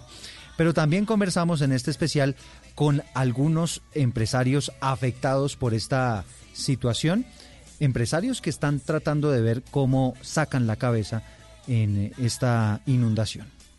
Cordial saludo para todos los oyentes y la mesa de trabajo. Nosotros somos una empresa de confección de prendas de vestir. Mm, La situación actual de nuestra empresa es crítica, pues estamos cerrados. Hemos adquirido nuevas deudas para tratar de cumplirle a nuestros colaboradores con su pago de nómina y también eh, pues cumplir con nuestras obligaciones.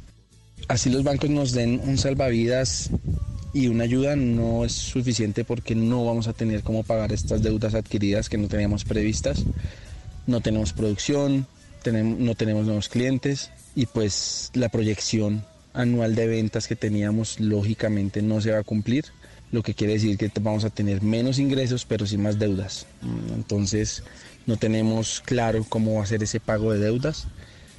Mm, Nos queda seguir trabajando, nos queda buscar clientes, tener una actitud positiva frente a este cambio que nos ha obligado a, hacer cosas que no teníamos previstas. Y pues esperamos que con el tiempo todo mejore y sea lo mejor para todos. Bueno, pues ahí está, sectores muy golpeados, sobre todo los empresarios, este, este tema de las confecciones, claro, todo el mundo tratando de apuntarle a los insumos médicos que podrían eventualmente salvarles la vida. Pero ni qué decir, por ejemplo, Marcela, del sector de los espectáculos, las fiestas nocturnas, restaurantes. Estos sectores sí están viéndola muy complicado porque es que eh, si estos sectores que estamos escuchando están haciendo cálculos de dos o de eventualmente de tres meses, pues ni qué hablar de los restaurantes y los sitios de rumba. Pues es que lo ha dicho el presidente y nos lo acaba de decir también el ministro. Van a pasar meses antes de que podamos salir a de pronto una cena romántica, a escuchar música en vivo, a estar en una fiesta, en una discoteca. Y por eso hemos querido invitar hoy a Camilo Espinal, es el presidente de Asobares, para que nos cuente un poco cómo está afrontando el sector esta problemática y pues cuál es su situación. Bienvenido. Un saludo para ustedes y la audiencia de Blue Radio. En este Viernes Santo queremos comenzar pues preguntándole para ustedes qué ha significado esta cuarentena nacional y cuáles son las perspectivas que tienen hacia adelante. ¿Cuál es la esperanza que ustedes tienen y cuándo creen que pueden volver a abrir al público? Bueno, yo creo que hay que primero hacer un contexto.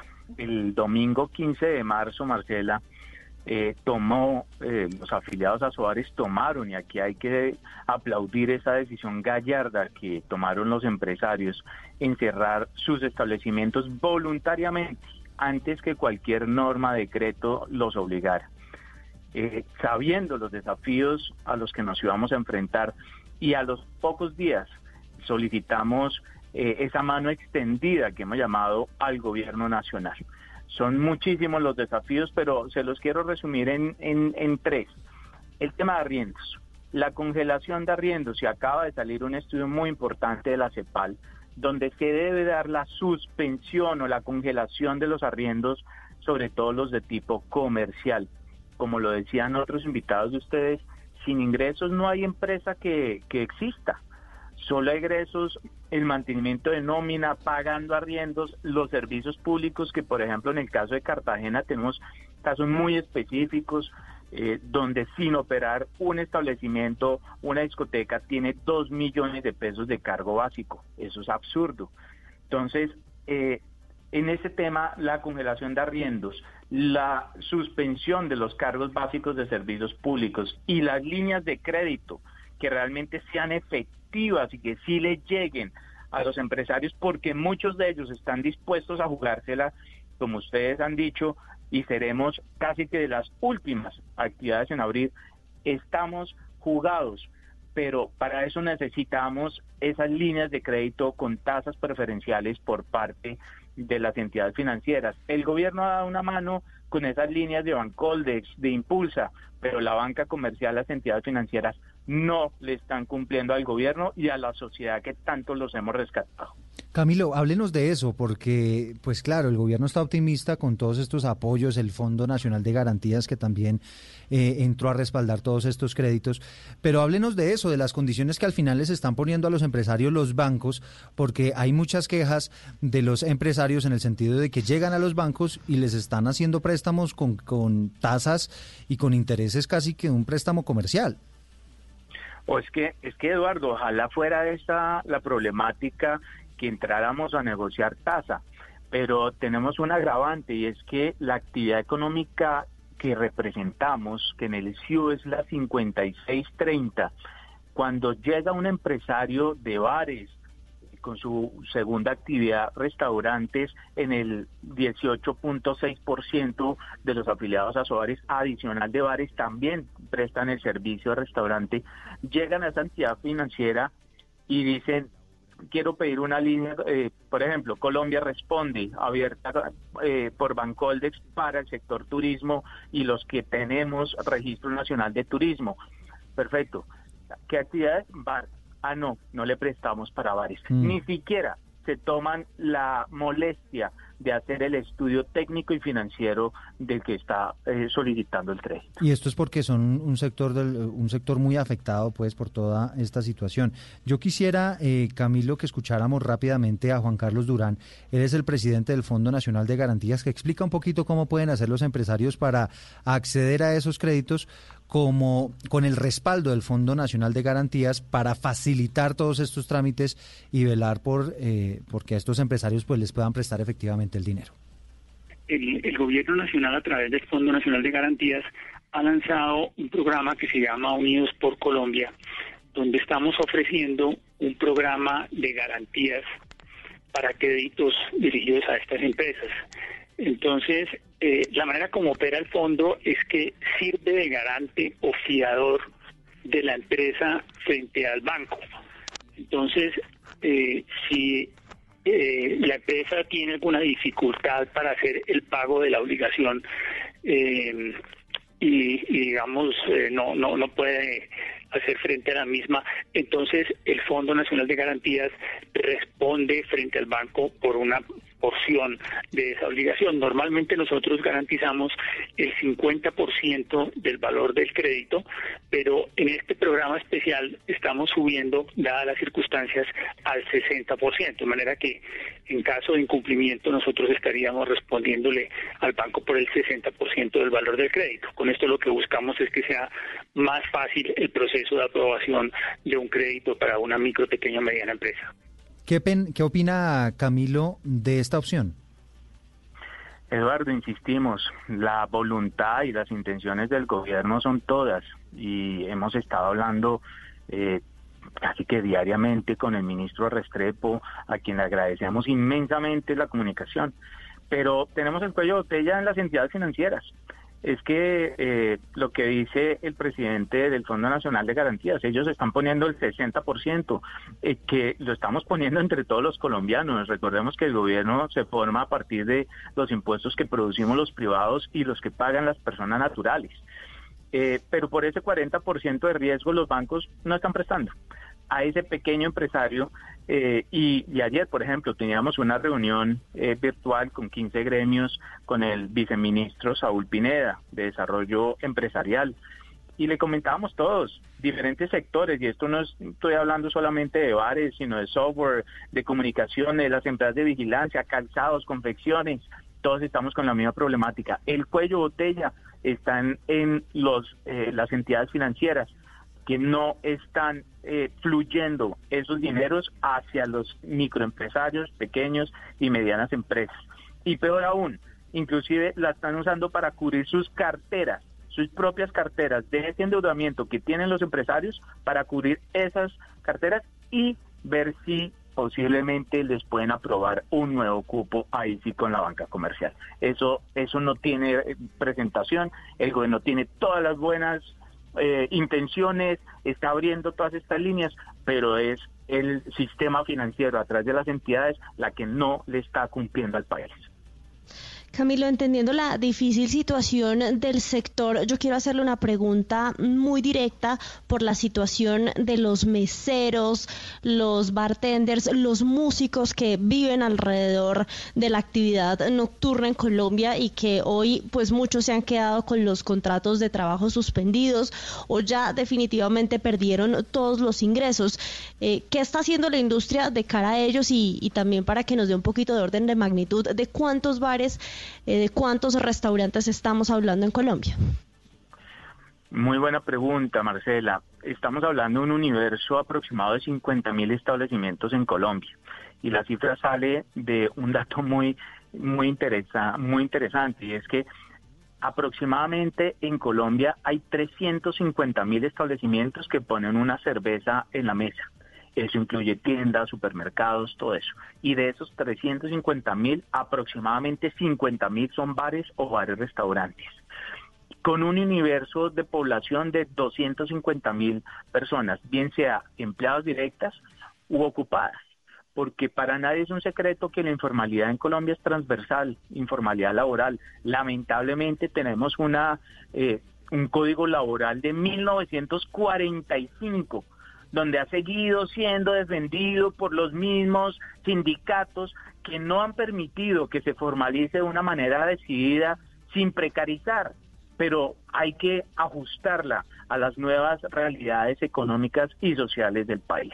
Entonces, eh, nada, para nadie es un secreto que hay empleados directamente eh, eh, por las mismas empresas, pero también una altísima tasa de informalidad meseros, hay personas que solamente van dos, dos días a la semana en temas logísticos, señoras de aseo, eh, eh, que sean solamente temporales. Y no es solamente en nuestro gremio, es eh, en todas las actividades económicas que son estacionales. La nuestra es estacional los fines de semana, pero el comercio es estacional para Navidad, para amor y amistad, para diferentes fechas. Las fincas cuando tienen cosechas tienen una estacionalidad puntual. Eh, la situación es muy difícil para la gente que, señor. No, no, no, le quería preguntar por, por alternativas. ¿Ustedes han evaluado alguna, eh, alguna opción para tratar de, de, sobrevivir en esta coyuntura? Yo no sé, rumbas virtuales, alguna cosa como por el estilo.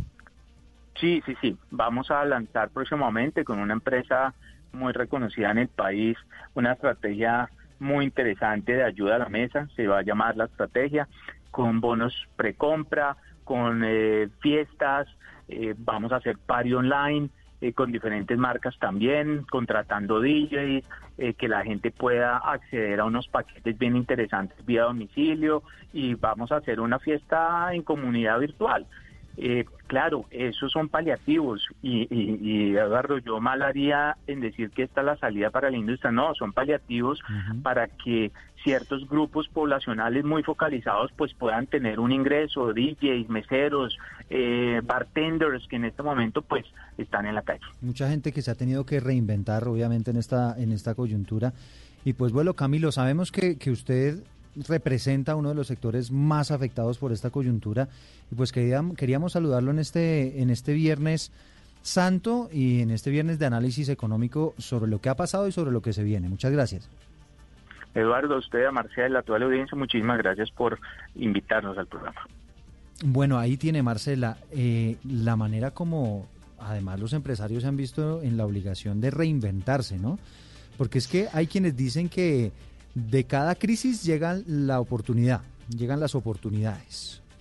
Hay quienes dicen que el hambre nos hace hablar y pues como dice él, esos son paliativos, porque realmente la situación de, de, los meseros, la situación de quienes trabajan en alrededor de la vida nocturna hoy es bastante crítica, porque muchos de ellos viven, como bien lo decía Camilo, de ir el fin de semana, de apoyar en las fiestas, de apoyar en las celebraciones, en los momentos especiales y no necesariamente en este momento esas personas cuentan con cesantías o cuentan con ahorro de algún tipo para sobrellevar esta coyuntura. Marcela, podemos hablar de sectores beneficiados, o no sé si decir beneficiados, pero por lo menos menos golpeados. ¿Cómo cuáles, Eduardo? Bueno, pensaría uno, supermercados, droguerías, les debe estar yendo bien, ¿no es verdad? Sí, la industria de alimentos, ¿sabe? La industria de alimentos le tiene que estar yendo muy bien. La industria de alimentos es como, es la única que proyectan los economistas que va a crecer en medio de la coyuntura porque como está un poco restringido el comercio internacional vamos a tener que producir más en casa para cubrir las necesidades. Ahora con el gobierno también imponiendo pues una serie de control de precios para evitar las especulaciones porque es que no faltan los que están tratando de hacer negocio con esto. Nunca falta el vivo. el otro sector telecomunicaciones tal vez.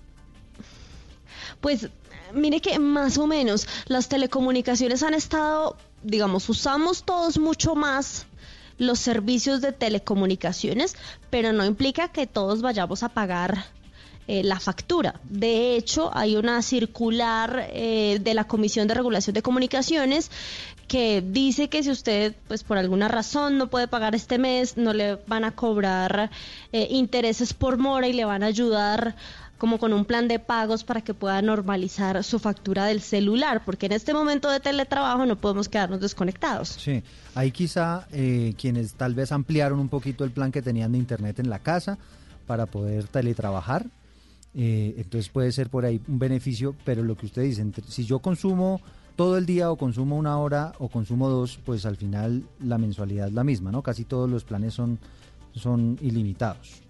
Casi todos los planes son ilimitados y de hecho algunas empresas de este sector ampliaron el número de megas para la gente que tiene que estudiar y trabajar desde la casa. Bueno, eh, hay unas ayudas y, teníamos pendientes eh, este sector de la, de la población, Marcela, que son las personas que definitivamente están muy golpeadas con esta situación, gente que está recibiendo ayudas del gobierno, gente que pertenece al CISBEN y que la están pasando muy mal. El gobierno está de alguna manera tratando de ayudarles para, para tratar de subsistir en esta coyuntura muy compleja, muy complicada y eh, por esa razón otro de los invitados que hemos traído aquí a nuestro programa es Diego Molano, que es el director del Departamento Administrativo de la Presidencia, y nos explica cuáles son los sectores a, los que están apoyando, particularmente aquellos que no están recibiendo las ayudas que normalmente tiene el gobierno, por ejemplo, los que hacen parte del programa Familias en Acción. Así es, este programa se hizo a partir de ya tener bases de datos actualizadas por parte del Departamento Nacional de Planeación, eh, en, teniendo en cuenta la última encuesta del CISBEN y la más actualizada, se hace sin intermediarios eh, y sin ningún pago que tengan que hacer. Directamente les llega un mensaje de texto donde dice usted es beneficiario del programa de ingreso solidario del gobierno del presidente Duque, eh, ya puede retirar de su cuenta, o en caso de que no esté bancarizado, le llega un mensaje de, texto diciéndole usted es beneficiario del programa ingreso solidario del, del gobierno del presidente Duque active su cuenta y le da un vínculo donde la pueda activar. Ese mensaje de texto le llega al celular inteligente, al smartphone o también al, al celular tradicional, al flechita como se llama muchas veces, en donde puede activar esa cuenta. Oiga, en esta época de fake news sí que es importante advertirle a la gente que no es que usted tenga que ir a ninguna parte a, hacer, a reclamar esos subsidios, ¿no? No es que usted tenga que salir de su casa ni que usted tenga que darle clic aquí. Mucho cuidado con eso porque están circulando un montón de mensajes que hace algún desocupado en su casa y los manda por internet diciendo, ay, mire, para recibir ayudas, de clic aquí y entréguenme todos sus datos personales. No, pilas que eso puede ser un robo cibernético. Si usted es beneficiario de las ayudas, le va a llegar para el programa de ingreso solidario un mensaje de texto a su celular avisándole que usted es beneficiario y ya luego usted entra a, la página de la entidad bancaria y activa la cuenta de acuerdo con las instrucciones que le hayan dado. O si lo prefiere, usted se ingresa a la página del Departamento Nacional de Planeación, ahí hay un eh, link del ingreso solidario y con su número de cédula, ahí le dicen si usted es beneficiario o no es beneficiario. Pero por favor, mucho cuidado con esto del cibercrimen porque usted puede terminar dándole datos personales a amigos de lo ajeno que después pues van y lo roban. Entonces tenga mucho cuidado. Exactamente. El llamado es, el gobierno lo va a buscar a usted si es que es beneficiario de este tipo de ayudas y usted no tiene que ir a buscar al gobierno. Pues hemos llegado al final, se agota rápidamente el tiempo, Marcela, pero bueno, esperamos haberles dado a, a, quienes están interesados en todos estos temas económicos, pues algunas luces de lo que se va a venir, de lo que está pasando, de la situación muy crítica de por sí pero, pero bueno, algunas luces de lo que podrían hacer eventualmente y de cómo pueden manejar esta coyuntura. Esperamos que hayan disfrutado de este especial y ya nos escucharemos en otra oportunidad.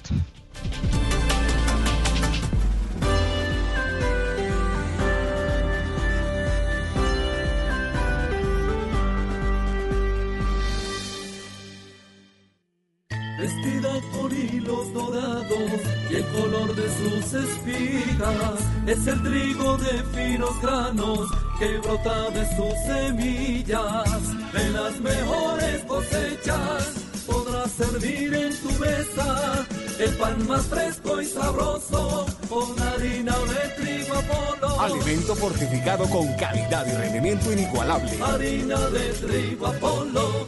Trabajamos pensando en usted.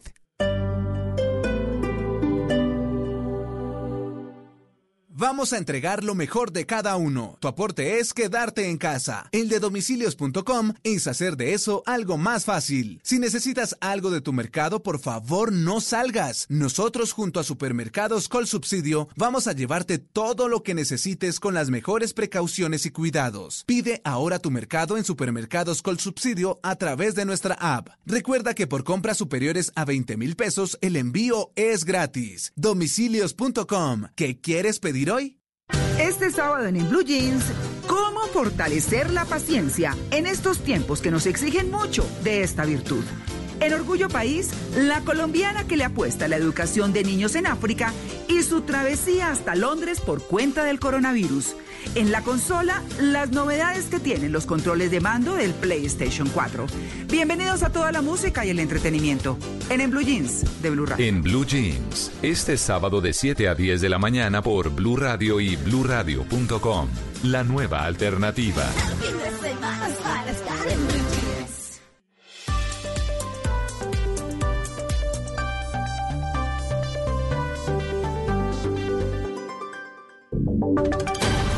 Voces y sonidos de Colombia y el mundo en Blue Radio y bluradio.com, porque la verdad es de todos.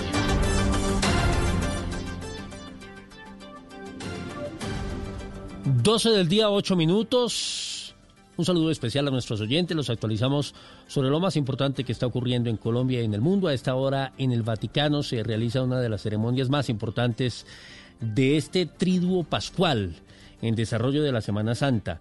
La pasión de Jesucristo que se conmemoró ayer eh, jueves, jueves santo, día de la última cena del Señor. Hoy viernes es el día en que se conmemora la muerte de Jesucristo, día del Via Crucis, del Sermón de las Siete Palabras, de otra serie de ritos importantes en el mundo católico y mañana termina todo con la vigilia pascual y la ceremonia de la resurrección, ya muy tarde en la noche para eh, darle continuidad el domingo. Acaba de ser descubierta la cruz, la Santa Cruz, allí en el Vaticano en una ceremonia presidida por el Papa Francisco, pero que ha contado con la participación de otros uh, concelebrantes, que entre otras cosas han estado a cargo de la homilía del día de hoy, este Viernes Santo. El Papa está a un costado, al costado derecho de la cruz. Hay algunos eh, jerarcas católicos que se acercan y cada uno hace oración en silencio a esta hora allí en el Vaticano. Estaba cubierta por un manto rojo esa cruz y poco a poco fue eh, quedando libre. Ya está el Papa Francisco justamente enfrente de la cruz. Escuchemos un poco lo que pasa hasta ahora allí en el Vaticano.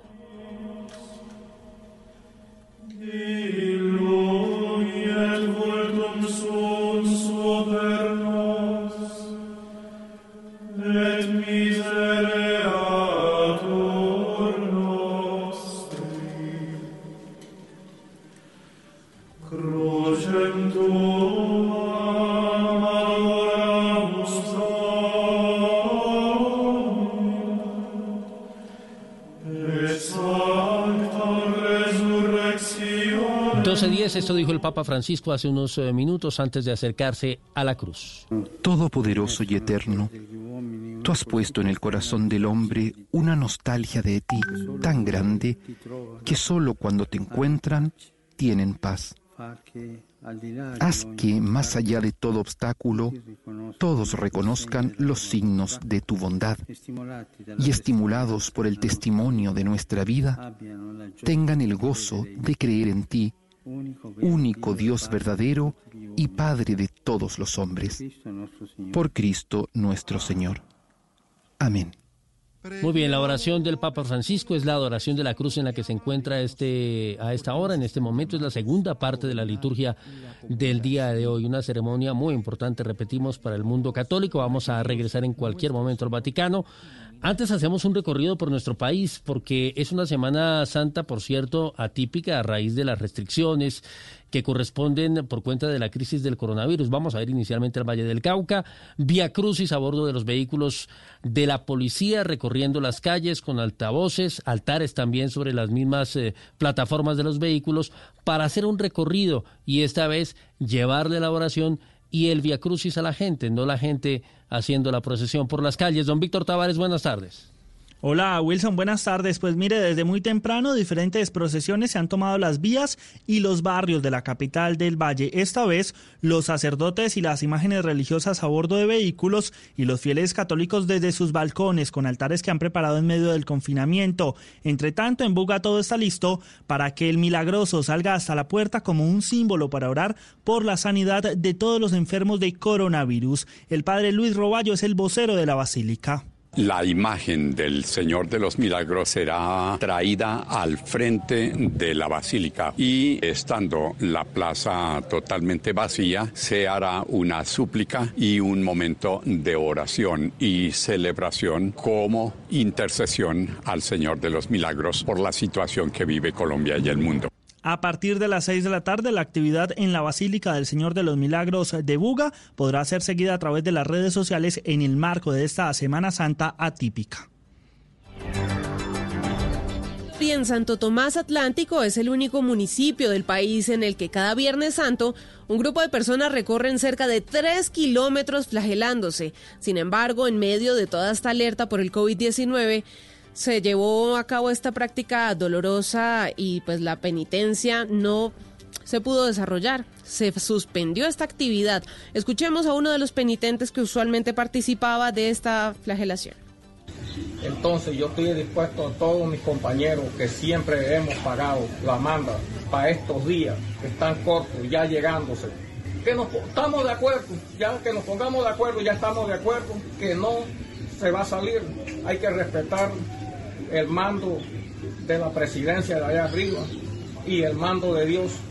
Muy bien, y mientras avanzan las eh, procesiones eh, ya de manera virtual y las conmemoraciones que no pueden realizarse en la calle como antes por cuenta del coronavirus, también avanzan las investigaciones. Hay un nuevo contrato que está en la lupa de las autoridades y que tiene que ver con sobrecostos en la adquisición de elementos para evitar precisamente el contagio de esta enfermedad. ¿De qué se trata, Silvia Charri? Buenas tardes. Sí, se trata de un contrato de la alcaldía de Nemocón, Cundinamarca, firmado por el alcalde con un contratista de billeta por 122 millones de pesos y que tiene como objeto la adquisición de elementos de seguridad y desinfección con el fin de evitar justamente la propagación del coronavirus. Lo que está en la lupa de las autoridades es que están cobrando a 49 millones de pesos, por ejemplo, 70 garrafas de gel antibacterial, es decir, una garrafa de 20 litros la están cobrando sin IVA a 700 mil pesos lo que en el mercado se consigue aproximadamente en 400 mil pesos. También el alcohol industrial de 350 mililitros lo están cobrando a 23 mil pesos, cuando en cadenas de supermercados está a 12 mil pesos el de mil mililitros. Recordemos que la Fiscalía ya tiene 11 casos a puertas de resultados en contra de gobernadores y alcaldes locales que habrían firmado esos contratos con enormes sobrecostos aprovechando la emergencia. Increíble, qué barbaridad. Siguen eh, aparentemente robándose la plata para una emergencia tan grave como esta.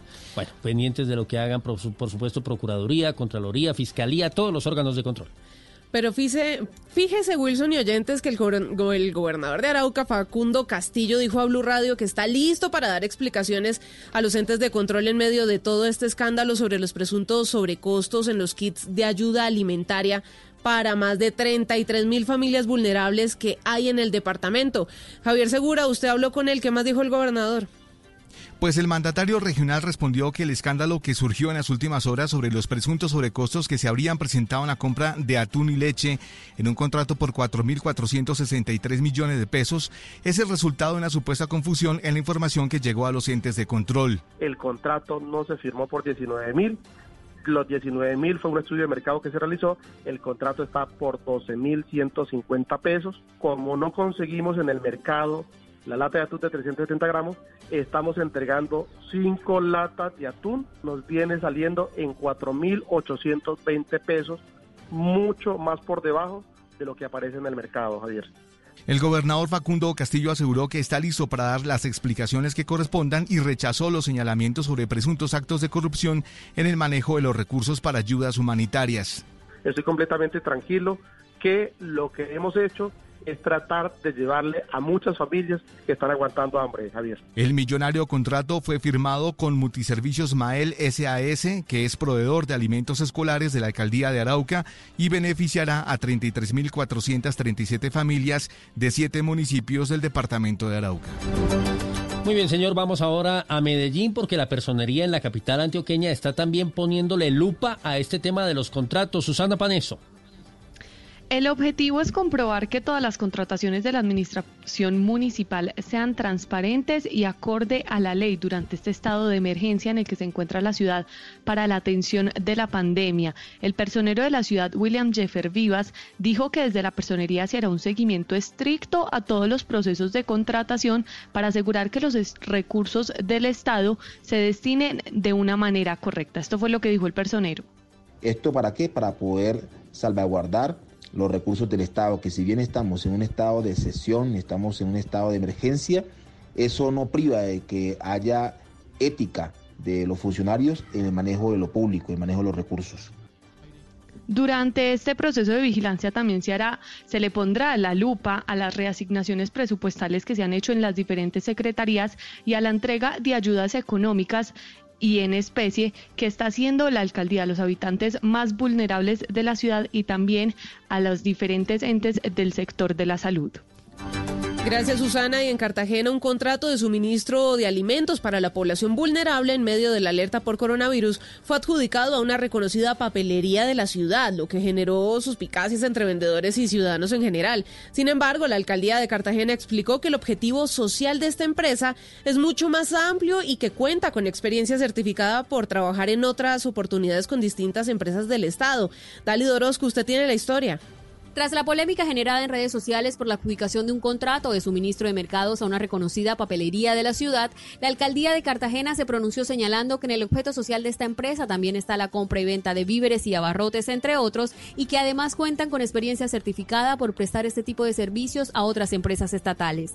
La secretaria general del distrito, Diana Berrocal, dijo que todos estos contratos están a la disposición de los entes de control para que se verifique la información y soportes de los mismos. Estos contratos están a disposición de los entes de control y serán ellos los que tendrán la potestad para decidir y establecer si hemos actuado de manera contraria a los postulados legales. El contrato entre la alcaldía de Cartagena y la reconocida papelería y distribuidora Benepla se firmó el pasado 31 de marzo por un valor de 890 millones de pesos para la compra de 10.000 kits alimenticios y de aseo que incluían 17 productos, entre ellos 8 bolsas de arroz, 2 latas de atún, azúcar, café, lentejas, frijoles y harina de maíz por medio kilo. Según el balance entregado por la alcaldía, todos estos kits ya fueron entregados por la empresa a conformidad con lo establecido en el contrato. Y concejales de la ciudad pidieron por su parte que se conozca el valor unitario por el que fue adquirido cada producto. Mientras eso pasa en Cartagena, en Casanare, hay mucha preocupación, pero por el tema de las condiciones precarias, paupérrimas en que se encuentran los hospitales, la infraestructura para atender posibles casos de pacientes graves, delicados con coronavirus. Iván Darío Vargas. A través de un video, los funcionarios del hospital del municipio de Villanueva en Casanare hacen un llamado al gobierno nacional y departamental para que se dispongan recursos que garanticen las condiciones necesarias para prestar un óptimo servicio de salud a los posibles casos de coronavirus que puedan presentarse en medio de la pandemia que aqueja al mundo entero. Nelly Mendoza, referente de los usuarios. La salud siempre ha estado abandonada, estaba en un segundo y tercer plano de porque empezando que los funcionarios tienen que estar tercerizados, tienen que estar contratados por OPS y como no hay salarios eh, mensuales, pues tienen muchas necesidades, ¿eh? porque precisamente el problema de las EPS es que no pagan a tiempo. Todo lo contributivo son cantidades de millones que deben. Yo también entiendo por eso la parte administrativa de la salud, cómo puede responderle a sus funcionarios de los 16 municipios que tiene a cargo. El presupuesto que le llega es únicamente el subsidiado, pero no es solamente la nómina, tiene que tener mantenimiento de equipos, pagar en toda la contratación que es de OPS, los medicamentos, todos los elementos que necesitan todos los hospitales. Trabajadores y los empleadores lleguen a un acuerdo para poder moverse.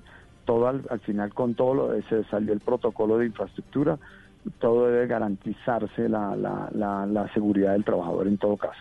Claro, mientras se llega a esa reglamentación, ellos en el caso, por ejemplo, de Bogotá, tendrían que acogerse a la medida de pico y género o al estar exentos podrían transitar hombres y mujeres sin problema, obviamente acreditando que trabajan en ese sector.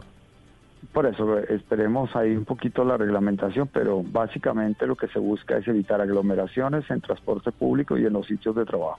Es la clave y en el caso de, de autorizar esto es la movilidad, que es lo que más nos preocupa en este momento. Sí, en el tema de los aportes, señor ministro, que hacen los empleados públicos del 10, el 15% de su salario como un aporte solidario en medio de esta situación de emergencia, ¿eso comienza a contar también a partir de mayo o se hace efectivo ya este mes de abril? No, igual eh, es, el mes causado el mes de abril. Eh, la idea la idea es recaudar mayo, junio y julio y, con, acuerde que las necesidades van a estar latentes, por lo tanto ese apoyo va a ser muy importante. Y como lo ha planteado el presidente, más de 10 millones de pesos, 10%, más de 15, 15%. Claro, le preguntábamos esta mañana a la ministra Alicia Arango, la ministra del Interior, si esto podría extenderse, porque todavía está, digamos, esa ventanita allí abierta, no muy clara, al sector privado. ¿Eso se va a hacer o eso depende ya, digamos, de un tema estrictamente voluntario de las empresas y de los propios empleadores y trabajadores? No, esto va a ser obligatorio, pero digamos extenderlo al sector privado es una decisión que está tomando el ministro de Hacienda en este momento. ¿Cuándo tendríamos razón de eso, ministro? El, el lunes, martes máximo, debe salir los dos decretos. Sí, mire, ministro, finalmente estuvimos eh, conversando también esta mañana con la presidenta de ACOPI, ella tiene una preocupación grande porque a pesar de los esfuerzos que está haciendo el gobierno, que de alguna manera los reconoce, obviamente, em, en medio de, toda esta situación difícil para la economía nacional, dice que hay 7.9, casi 8 millones de empleos que podrían estar en peligro si los dineros que ha dispuesto el gobierno no se giran de manera directa a las empresas, es decir, a la nómina directa de las empresas y no a través del sistema financiero. ¿Hay alguna posibilidad de, de hacer que ese dinero circule de una manera diferente? Eh, pues el gobierno lo está estudiando, pero, pero primero que todo en Colombia hay nueve millones de trabajos formales. No todos son generados por las pymes. O sea, aquí a veces, eh, aquí no hay nadie más, son nueve millones. Y se dice que están en riesgo los nueve millones como si acabáramos el aparato productivo. O sea, la cifra no, no es muy contundente, pero, pero sí estamos preocupados de que, digamos, acuérdese lo que dijo el presidente. Eh, eh, hay muchos con las pymes y más, va a ser directo a través del programa, la, la, la, empresa del Estado que se llama Impulsa y con Bancoldex y otros son con el sistema financiero. Pero obviamente con el sistema financiero, con el acuerdo que se logró ayer, en el sentido de que el gobierno garantiza el 80% del riesgo en este momento, se acaba la preocupación que llevaban estos días de muchos eh, cuentavientes, muchos, muchos clientes del sistema financiero que están las pequeñas pymes, todo el mundo, en el cual el sistema financiero no los estaba teniendo porque no había esa garantía. Hoy ya queda esa garantía y yo creo que, que habrá mucho más posibilidades. Está abierto a todo profesionales independientes con impulsa, pequeñas y medianas empresas por ahí y algún sector con bancoldes, banco agrario y el sistema financiero tradicional. O sea, todo el paquete está abierto. Muy bien, ministro. Una pregunta final, Kenneth. Eh, ministro, se ha conocido en las últimas horas eh, una circular que es la 0003, que viene firmada por el Ministerio de Salud, el Ministerio del Trabajo y el Ministerio del Transporte. Habla precisamente sobre el tema de algunas modalidades de transporte específicamente y algunas recomendaciones específicas sobre todo lo que tiene que ver con el tema del área de la construcción. ¿Cuáles fueron esas modificaciones y cuáles son esos cambios a los que llegaron en esa circulación, en esa circular que se está presentando el día de hoy? Claro que hablábamos anteriormente, se busca básicamente que la industria de la construcción, pero en aquellas obras que se requieran urgentemente, ya lo define, eh, lo define un poquito las ciudades, porque no es para Bogotá como tal, sino para todo Colombia. Entonces hay sitios donde se requiere urgentemente terminarlas, eh, repito, por ejemplo, obras que unen a municipios, puentes y demás que son urgentes que son estratégicas y que se requiere hacer eso urgente. Pero hay que, hay que coordinarlo tanto con, el, con los empleadores como con los propios trabajadores, cuál va, cómo se van a mover y garantizando en todo caso su seguridad. Claro que sí. Bueno, temas importantes pendientes. Estamos atentos de, de ustedes, señor ministro. Mil gracias. A usted, muy amable, gracias. Un abrazo, señor 1229, Noticias del Mundo, Joana. Claro que sí, Wilson. La OMS dice que teme un rebrote mortal del coronavirus si se levantan confinamientos demasiado rápido alrededor del mundo, pero la información la tiene Silvia Charri. Mira, el director de la Organización Mundial de la Salud, eh, Tedros Adhanom, dijo que un levantamiento demasiado rápido de las restricciones de confinamiento impuestas contra la pandemia de coronavirus en algunos países del mundo podría conducir a un rebrote. Aseguró que en algunos países ya se están preparando para esa transición de abandonar las restricciones de confinamiento y que levantar esas restricciones podría conducir a un rebrote mortal. So we have to really be honest Aseguró, el reflujo de la pandemia puede ser tan peligroso como su propagación si no se gestiona de forma adecuada. Recordemos que la Organización Mundial de la Salud consulta con países afectados la elaboración de varias estrategias para levantar justamente las medidas de confinamiento de forma progresiva y segura. 12.30, rápidamente hablamos de deportes. No hay fecha todavía para la reanudación de las competencias. El campeón del Tour de Francia, Egan Bernal, no piensa en la defensa de su título por ahora porque todo está congelado. Joana Quintero. Así es, Wilson, y es que por la pandemia está todo frenado. Egan Bernal no está pensando en la defensa del título del Tour de Francia, que recordemos está programado para finales de junio. En entrevista al canal italiano Sky Sport, el corredor de Lineo señaló, deseo correr el Giro desde que soy profesional. Viví en Italia y conozco las carreteras. Bernal además expresó que la idea de esta temporada era correr Lombardía y el Tour. Debido a la crisis mundial, el corredor se enfoca ahora en la Corsa Rosa del 2021. Gracias, Joana. No olviden descargar la aplicación Corona App en App Store y Google Play para estar informados sobre el avance del COVID-19 en Colombia. Ampliación de estas y otras noticias en blurradio.com. Continúen con Noticias Caracol.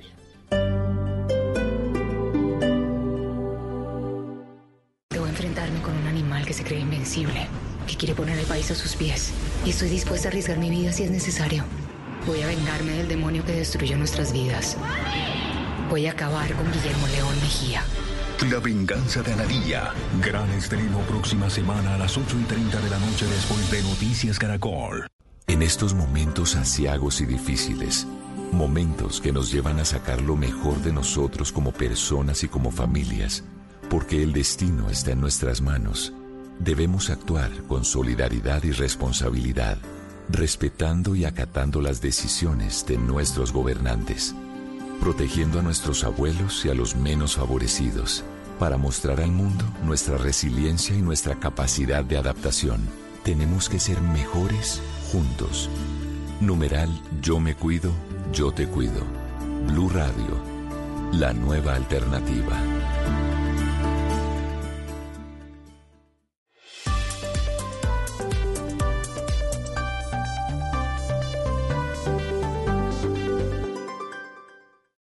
Continuación, en Blue Radio, nos conectamos con Caracol Televisión para escuchar las noticias de Colombia y el mundo. Emisión del mediodía. El ESMAD, la policía, el ejército y la empresa de desinfección Ática están al frente de este operativo. En Bello Antioquia, las autoridades desinfectaron las calles por donde pasó la gigantesca procesión que acompañó las honras fúnebres de un narcotraficante de esta región. Contrastes de la pandemia. Mientras en Bogotá este hombre le ganó la batalla al COVID-19 después de 12 días en la unidad de cuidados intensivos del Hospital Simón Bolívar, en Cartagena fue confirmada la muerte de un funcionario del Centro Regulador de Urgencias por coronavirus. Apoyo gubernamental a la crisis. El gobierno adoptó un nuevo paquete de medidas para brindarle un salvavidas a las pequeñas y medianas empresas y también a los trabajadores independientes para frenar la pérdida de empleos en el país. En minutos, una completa explicación de las ayudas que ofrece a estos sectores la administración de Duque. Odisea de colombianos. Tenemos la historia de una pareja de santanderianos que se embarcó, se embarcó en un crucero y los cogió la pandemia en alta mar. Ya son 18 días de negativas en cada puerto para poder retornar a su casa. En el viaje han muerto tres pasajeros de los 1.800 viajeros y actualmente a bordo quedan 13 personas.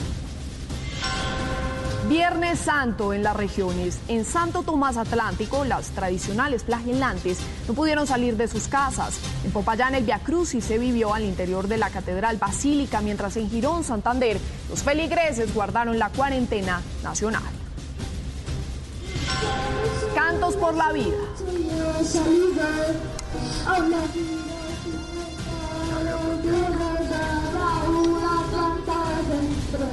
Les traemos la maravillosa historia de un niño autista en Manizales, quien con su música ha llenado de esperanza y fraternidad a todos sus vecinos. Todas las noches canta desde su ventana a todos los que siguen en cuarentena. Advertencia de la OMS. La Organización Mundial de la Salud aseguró esta mañana que el confinamiento no puede levantarse demasiado pronto y dice que podría haber un rebrote mortal si esto ocurre. El balance de muertos en el mundo llega a los 98 mil. En deportes, primero está la vida que la pelota. Así lo anunció hoy el presidente de la FIFA, Gianni Infantino, quien anunció que el reinicio del fútbol podría tardar. Además, continúa la cadena de mensajes. Los campeones colombianos de pesas levantan el ánimo a los colombianos en tiempos de cuarentena. El humorista Carlos Donoso se encuentra en delicado estado de salud en Bogotá. Sus colegas oran por su pronta recuperación. Te necesitamos, Carlitos. Así que mucha fuerza. Ponte bien. Y sin sus procesiones en las calles, músicos del país se las ingenian para mantener la tradición desde sus hogares.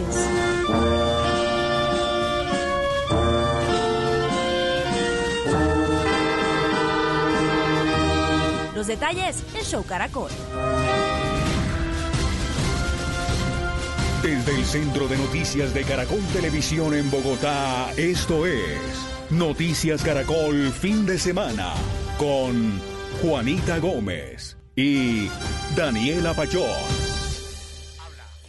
Buenas tardes, bienvenidos a la emisión del mediodía de Noticias Caracol, primero en Noticias. Son las 12.37 minutos y varias noticias ocupan nuestra agenda informativa en medio de un Viernes Santo inusual en todo el territorio nacional por las medidas que se han implementado en todo el país de cuarentena, pero también la lamentable cifra con la que nos levantamos hoy. Escuchen esto, en total, el COVID-19 ha cobrado la vida de casi 100.000 personas.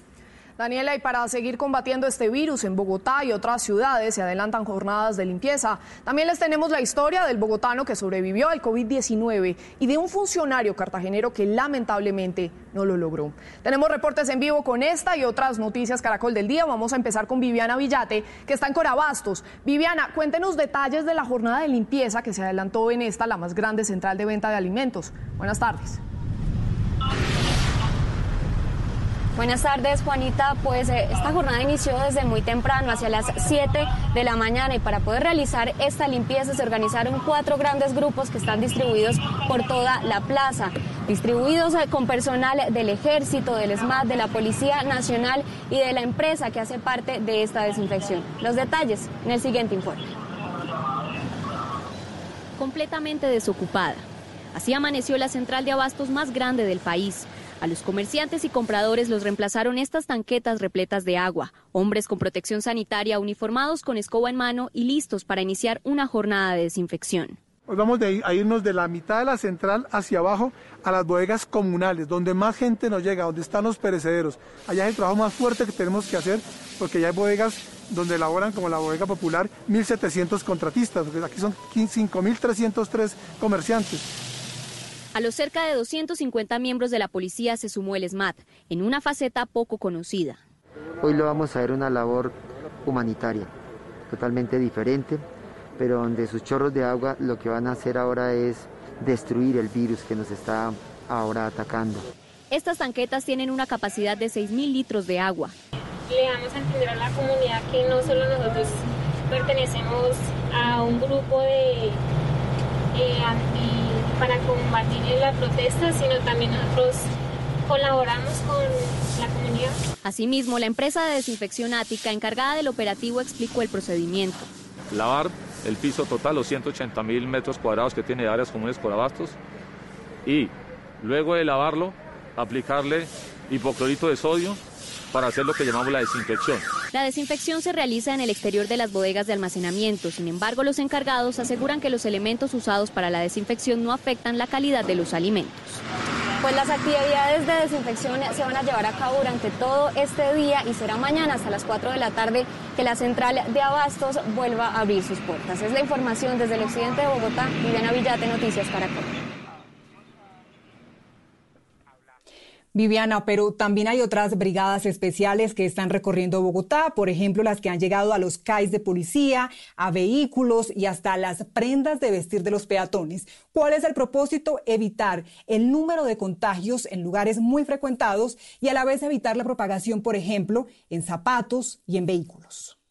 El coronavirus COVID-19 es una realidad y ha cobrado muchas vidas. Una brigada de más de 15 uniformados de la Defensa Civil con el apoyo de la empresa privada adelantan un programa de desinfección avanzado por diferentes sectores de la ciudad con el propósito de minimizar el riesgo de la presencia de virus en el lugar. Los CAIs de la policía son algunos de sus objetivos. También desarrollamos una campaña de desinfección a vehículos institucionales y vehículos particulares.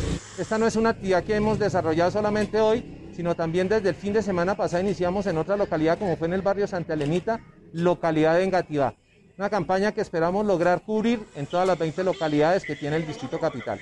Las prendas de los policías quienes a diario recorren la ciudad y tienen constante contacto con la ciudadanía también son desinfectados para evitar la presencia del COVID-19. Estamos hablando de un microorganismo pesado, ribonucleico. Estamos utilizando eh, productos de casas químicas eh, reconocidas eh, específicamente eh, amonios cuaternarios. Otra causa de propagación del COVID-19 son los zapatos, razón por la cual la recomendación es no entrar con ellos a la casa sin antes desinfectarlos, objetivo de la brigada de desinfección en las calles.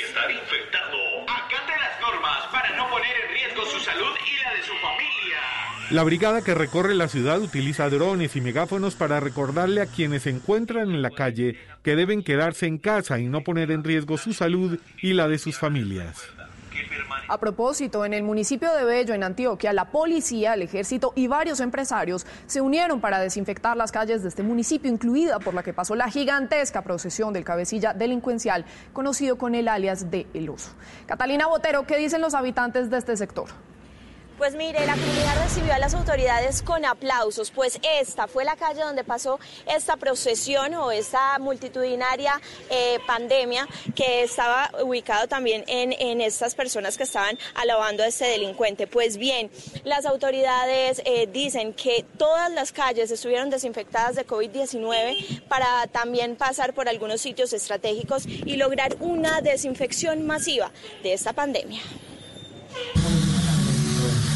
Desde los balcones, varios de los habitantes del sector Ninquía Camacol, acompañados de este letrero, aplaudieron a las autoridades que realizaron la desinfección en la zona. Este es un trabajo mancomunado con el Ejército Nacional en cuatro camiones adaptados con 12 mil litros de hipoflorito eh, diarios. Lo más bonito es que ustedes lo pueden ver ahorita en los medios, las mismas personas de todos esos barrios, de todas esas cuadras, de todos los balcones salían aplaudiendo a la policía. Soldados, policías y empresarios se pusieron los guantes y además de desinfectar, también prepararon comidas para más de 2.000 familias. Nos hemos eh, reunido todos los empresarios, gran parte de los empresarios de aquí del sector del hueco y de la central mayorista y de la minorista de Medellín. Fue una iniciativa que nació hace 15 días y les dije yo, uno, ¿para qué dinero si probablemente podemos estar muertos? Varios empresarios, hoteles y restaurantes de otros municipios de Antioquia se han unido a este denominado comedor de guerra y a las masivas desinfecciones que también serán llevadas a otras poblaciones del departamento. Pues bien, en el Valle de Urra se han aumentado los puestos de control por parte de la policía. Más de 16 mil comparendos se han hecho a estas personas que infringen la medida. En ese momento el municipio de Girardota está cerrado y tiene todas sus centrales de abasto cerradas para hacer un censo de la población que posiblemente pueda estar contagiada. Esa es la información desde el municipio de Bello, Catalina Botero, Noticias Caracol. Gracias, Catalina. Y entre tanto, les vamos a contar una historia de esperanza. En Bogotá, un paciente de 32 años de edad logró vencer el coronavirus luego de permanecer 12 días en la unidad de cuidados intensivos del Hospital Simón Bolívar. Este es su caso. A sus 32 años, Giovanni esboza una sonrisa en su rostro que ni el tapabocas puede ocultar. El símbolo de victoria en sus manos significa que le ganó el partido al coronavirus después de permanecer 12 días en la unidad de cuidados intensivos. En mi casa yo tuve una convulsión, fui trasladado al hospital. Allí con los exámenes que me hicieron eh, detectaron que ya había una falla respiratoria bastante importante. Eh, y los médicos decidieron eh, internarme. Aunque la segunda prueba por el COVID dio negativa, es normal que pacientes como él, que estuvieron en cuidados intensivos por coronavirus, presenten secuelas pulmonares. Los pacientes con coronavirus que han tenido esa severidad pueden quedar con tos seca, con fatiga, con disminución de su función pulmonar, con compromiso tomográfico yo creo que después de que tenga, deje de hacer síntomas, ya no tenga ni fiebre ni ninguna dificultad a respirar, por lo menos debería estar entre 7 a 14 días. Además del tapabocas, los profesionales de la salud consideran importante que tras salir de la unidad de cuidados intensivos, los pacientes mantengan hábitos como el constante lavado de manos y el uso del tapabocas. En contraste, el Instituto Nacional de Salud confirmó la muerte de un funcionario del Centro Regulador de Urgencias del Departamento de Salud de Cartagena como consecuencia del COVID-19. Los familiares de la víctima están pidiendo una investigación para establecer dónde fue que adquirió este virus. Juan Carlos Muñoz, de 58 años de edad, era funcionario del Centro Regulador de Urgencias del Departamento de Salud de Cartagena. El pasado 30 de marzo murió luego de presentar un cuadro gripal. El Ministerio de Salud confirmó que su fallecimiento había sido por COVID-19. El director del Centro Regulador de Urgencia emitió una información dándole teletrabajo y estamos investigando si tuvo contacto con alguna persona en la calle. Aunque el funcionario fue enviado a su casa el 16 de marzo, aún se desconoce dónde y cuándo adquirió el virus. Y ya aquí, el 4 de marzo, se estaba hablando de un taxista que se había, eh, que se había contagiado con unos italianos. Es decir, a la fecha de 17 de marzo ya se estaban presentando los casos aquí. Luego de su muerte se conocieron estos videos donde Juan Carlos Muñoz denunció que no estaba recibiendo atención oportuna. Se pudo haber presentado una presunta negligencia médica, una presunta falla en el servicio. El sindicato de trabajadores piden que les realicen la prueba de COVID-19 a los funcionarios que tuvieron contacto con la víctima. 12.47 minutos. El presidente Iván Duque anunció nuevas medidas para apoyar a los empresarios del país, a las pequeñas y medianas empresas. Estas medidas contemplan, por ejemplo, la financiación del pago de la nómina y la suspensión del aporte a pensión, pero también están dirigidas a aquellos funcionarios públicos que ganan más de 10 millones de pesos mensuales para que donen un aporte que va dirigido a las personas más vulnerables. El paquete de las nuevas medidas anunciadas por el Gobierno Nacional para los pequeños y medianos empresarios comprende la suspensión del pago de los aportes a pensión. Vamos a establecer por un periodo de tres meses la suspensión del aporte a pensión de los trabajadores y de los empleadores. Y pueden estar tranquilos todos los pensionados que seguirán recibiendo su pensión sin ningún problema financiamiento a las nóminas de pequeñas y medianas empresas. Consiste en la posibilidad de que las empresas, esas MIPIMES, puedan emitir unos títulos de deuda, que son unos bonos, que los adquiera el sistema financiero para que les dé los recursos suficientes para pagar esos salarios. Impuesto a los servidores públicos con altos ingresos. Del 10% de las personas que ganen más de 10 millones de pesos y el 15% de las personas que ganen más de 15 millones. Esto también se va a extender a los contratistas del Estado. Apoyo para el pago de créditos de MIPIMES, para que las pequeñas y medianas empresas puedan adquirir créditos más fácil.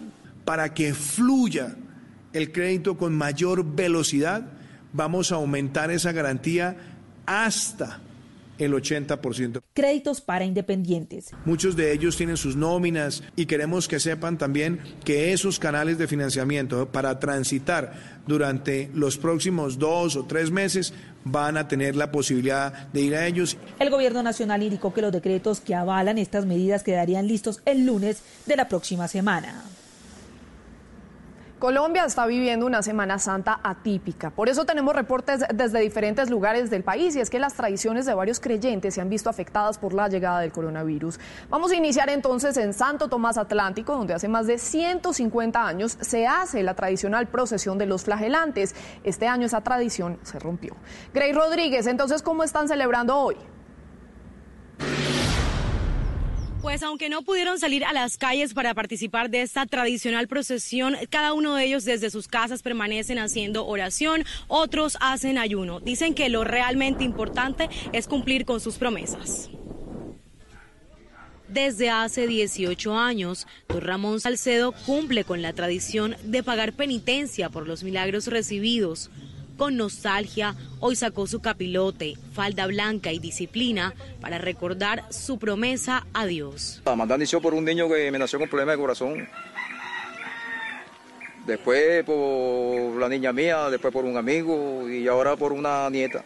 Ante la cuarentena por el COVID-19, por primera vez este año no pudieron salir a las calles, por lo que buscaron otra forma de cumplir con sus promesas.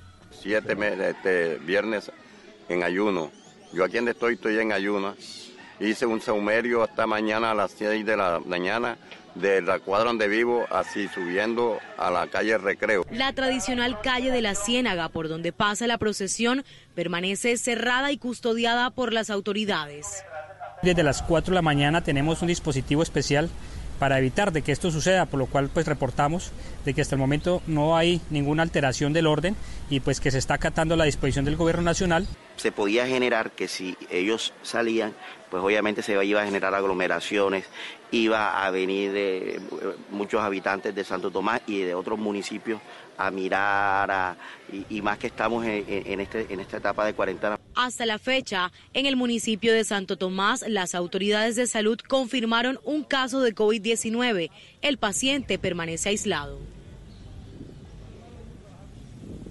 A las medidas que están tomando las autoridades aquí en el municipio de Santo Tomás Atlántico se suma la ley seca que fue decretada hasta el próximo lunes a las 6 de la mañana. La invitación que están haciendo las autoridades a todos los habitantes del Atlántico es a que permanezcan en casa y a que vivan con mucho regocijo y unión familiar toda esta Semana Santa. Es la información desde Santo Tomás Atlántico, Grace Rodríguez Durán, Noticias Caracol.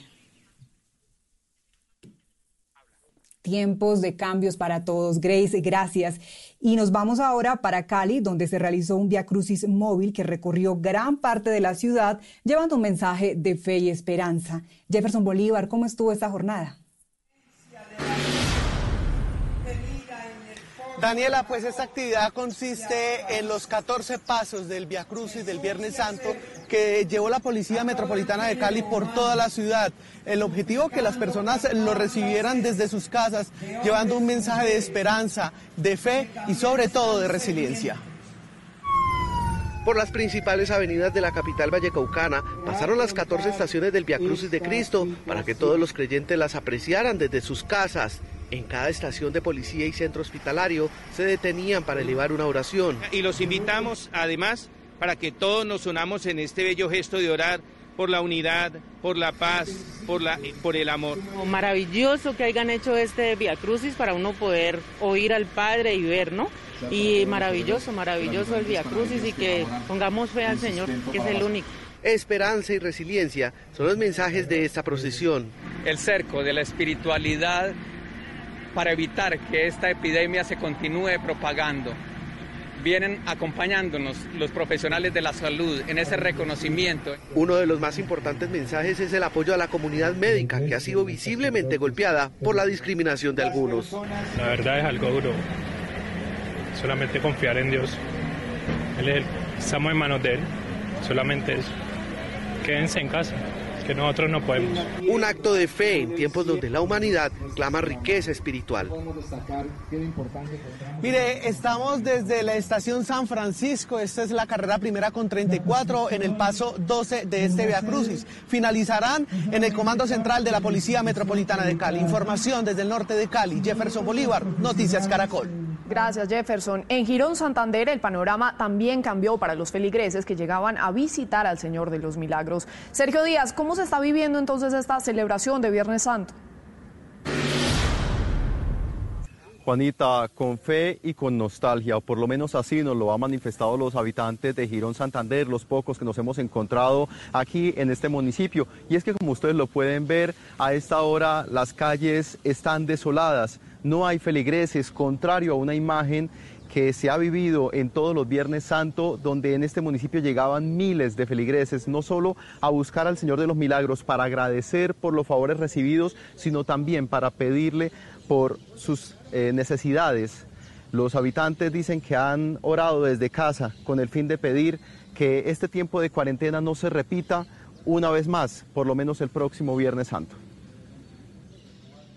Histórica es la imagen que se registra en la entrada de la Basílica Menor San Juan Bautista de Girón. El Señor de los Milagros, quien reposa adentro, no pudo recibir los centenares de feligreses que llegaban cada Viernes Santo a pedirle favores o agradecerle por lo recibido. Nunca, jamás en la vida, jamás, jamás como católica, jamás en la vida me imaginé que fuéramos a tener un Viernes Santo como hoy, que esto era llenísimo supremamente todos los católicos, pero me parece terrible. Desde afuera se escuchan las oraciones del sacerdote, quien a pesar de estar a puerta cerrada, no detuvo su compromiso de predicación. Rezar y pedirle a Dios que, que no, no, no vaya a llegar este virus aquí a, a Santander mucho fuerte. En las calles del municipio, contrario a otros años, son contados los habitantes que han salido. Solo lo hacen para comprar alimentos.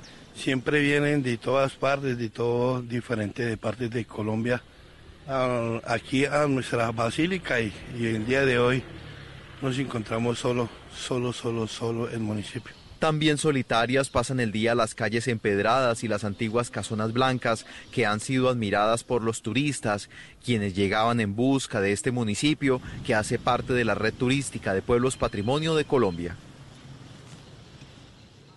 el llamado que hacen los habitantes del municipio de Girón, que durante años han visto la presencia masiva de turistas durante esta época, es que por favor nos quedemos en casa. Con la cámara de Daniel Exichona, desde el municipio de Girón, Santander, Sergio Díaz, Noticias Caracol. Sergio, gracias. Y también como algo sin antecedentes, en Popayán, a puerta cerrada, en la Catedral Basílica Nuestra Señora de la Asunción, Monseñor Luis José Rueda realizó el tradicional Via Crucis del Viernes Santo. Y en la iglesia de Belén, que es un sitio tradicional también para este, para este acto, encontramos a algunos feligreses solitarios en oración. Decimacuarta estación. Jesús es sepultado y al tercer día resucita. Esta imagen de Jesucristo ubicada al interior de la Catedral Basílica Nuestra Señora de la Asunción simbolizó las 14 estaciones del camino de Jesús hacia la cruz. Hoy estamos a puerta cerrada. Hemos celebrado el Via Crucis porque Jesús camina y toma la cruz de las víctimas, de los enfermos, de los hospitales, de las clínicas, de las naciones que están sufriendo por la pandemia. El tradicional Via Crucis fue transmitido a través de la radio y la televisión local.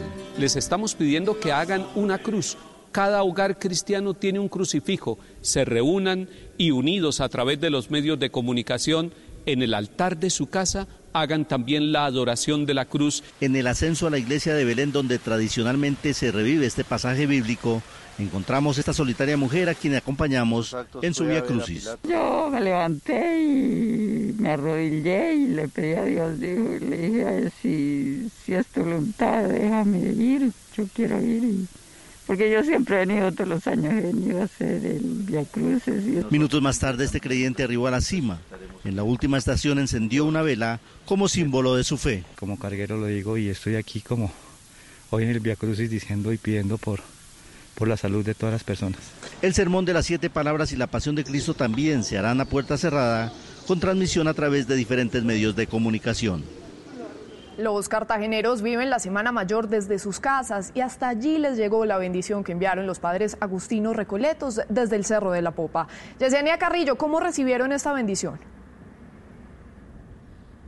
Desde el balcón del coro del convento de la Popa, los padres agustinos recoletos elevaron por una hora el Santísimo y desde allí bendijeron a los hogares cartageneros. Los feligreses elevaron una mirada para recibir la bendición y también hacer sus plegarias y peticiones. Hubo una petición especial por los enfermos de COVID-19 y también por las familias que han perdido a sus seres queridos por este virus. Es la información desde Cartagena. Yesenia Carrillo, Noticias Caracol. En este Viernes Santo, además de los tradicionales ritos de la Iglesia Católica, en otras congregaciones también hay un mensaje especial en estos días y les queremos presentar el del pastor Darío Silva de la Iglesia Casa sobre la Roca. Fraternal saludo les envío desde este hermoso refugio y seguro también donde este Lucía, mi esposa y yo pasamos nuestra cuarentena obedeciendo las autoridades, porque un buen cristiano es un buen ciudadano. Estamos dedicados al telepastoreo e intensamente hasta cuando el Señor nos permita volver al templo lleno de personas.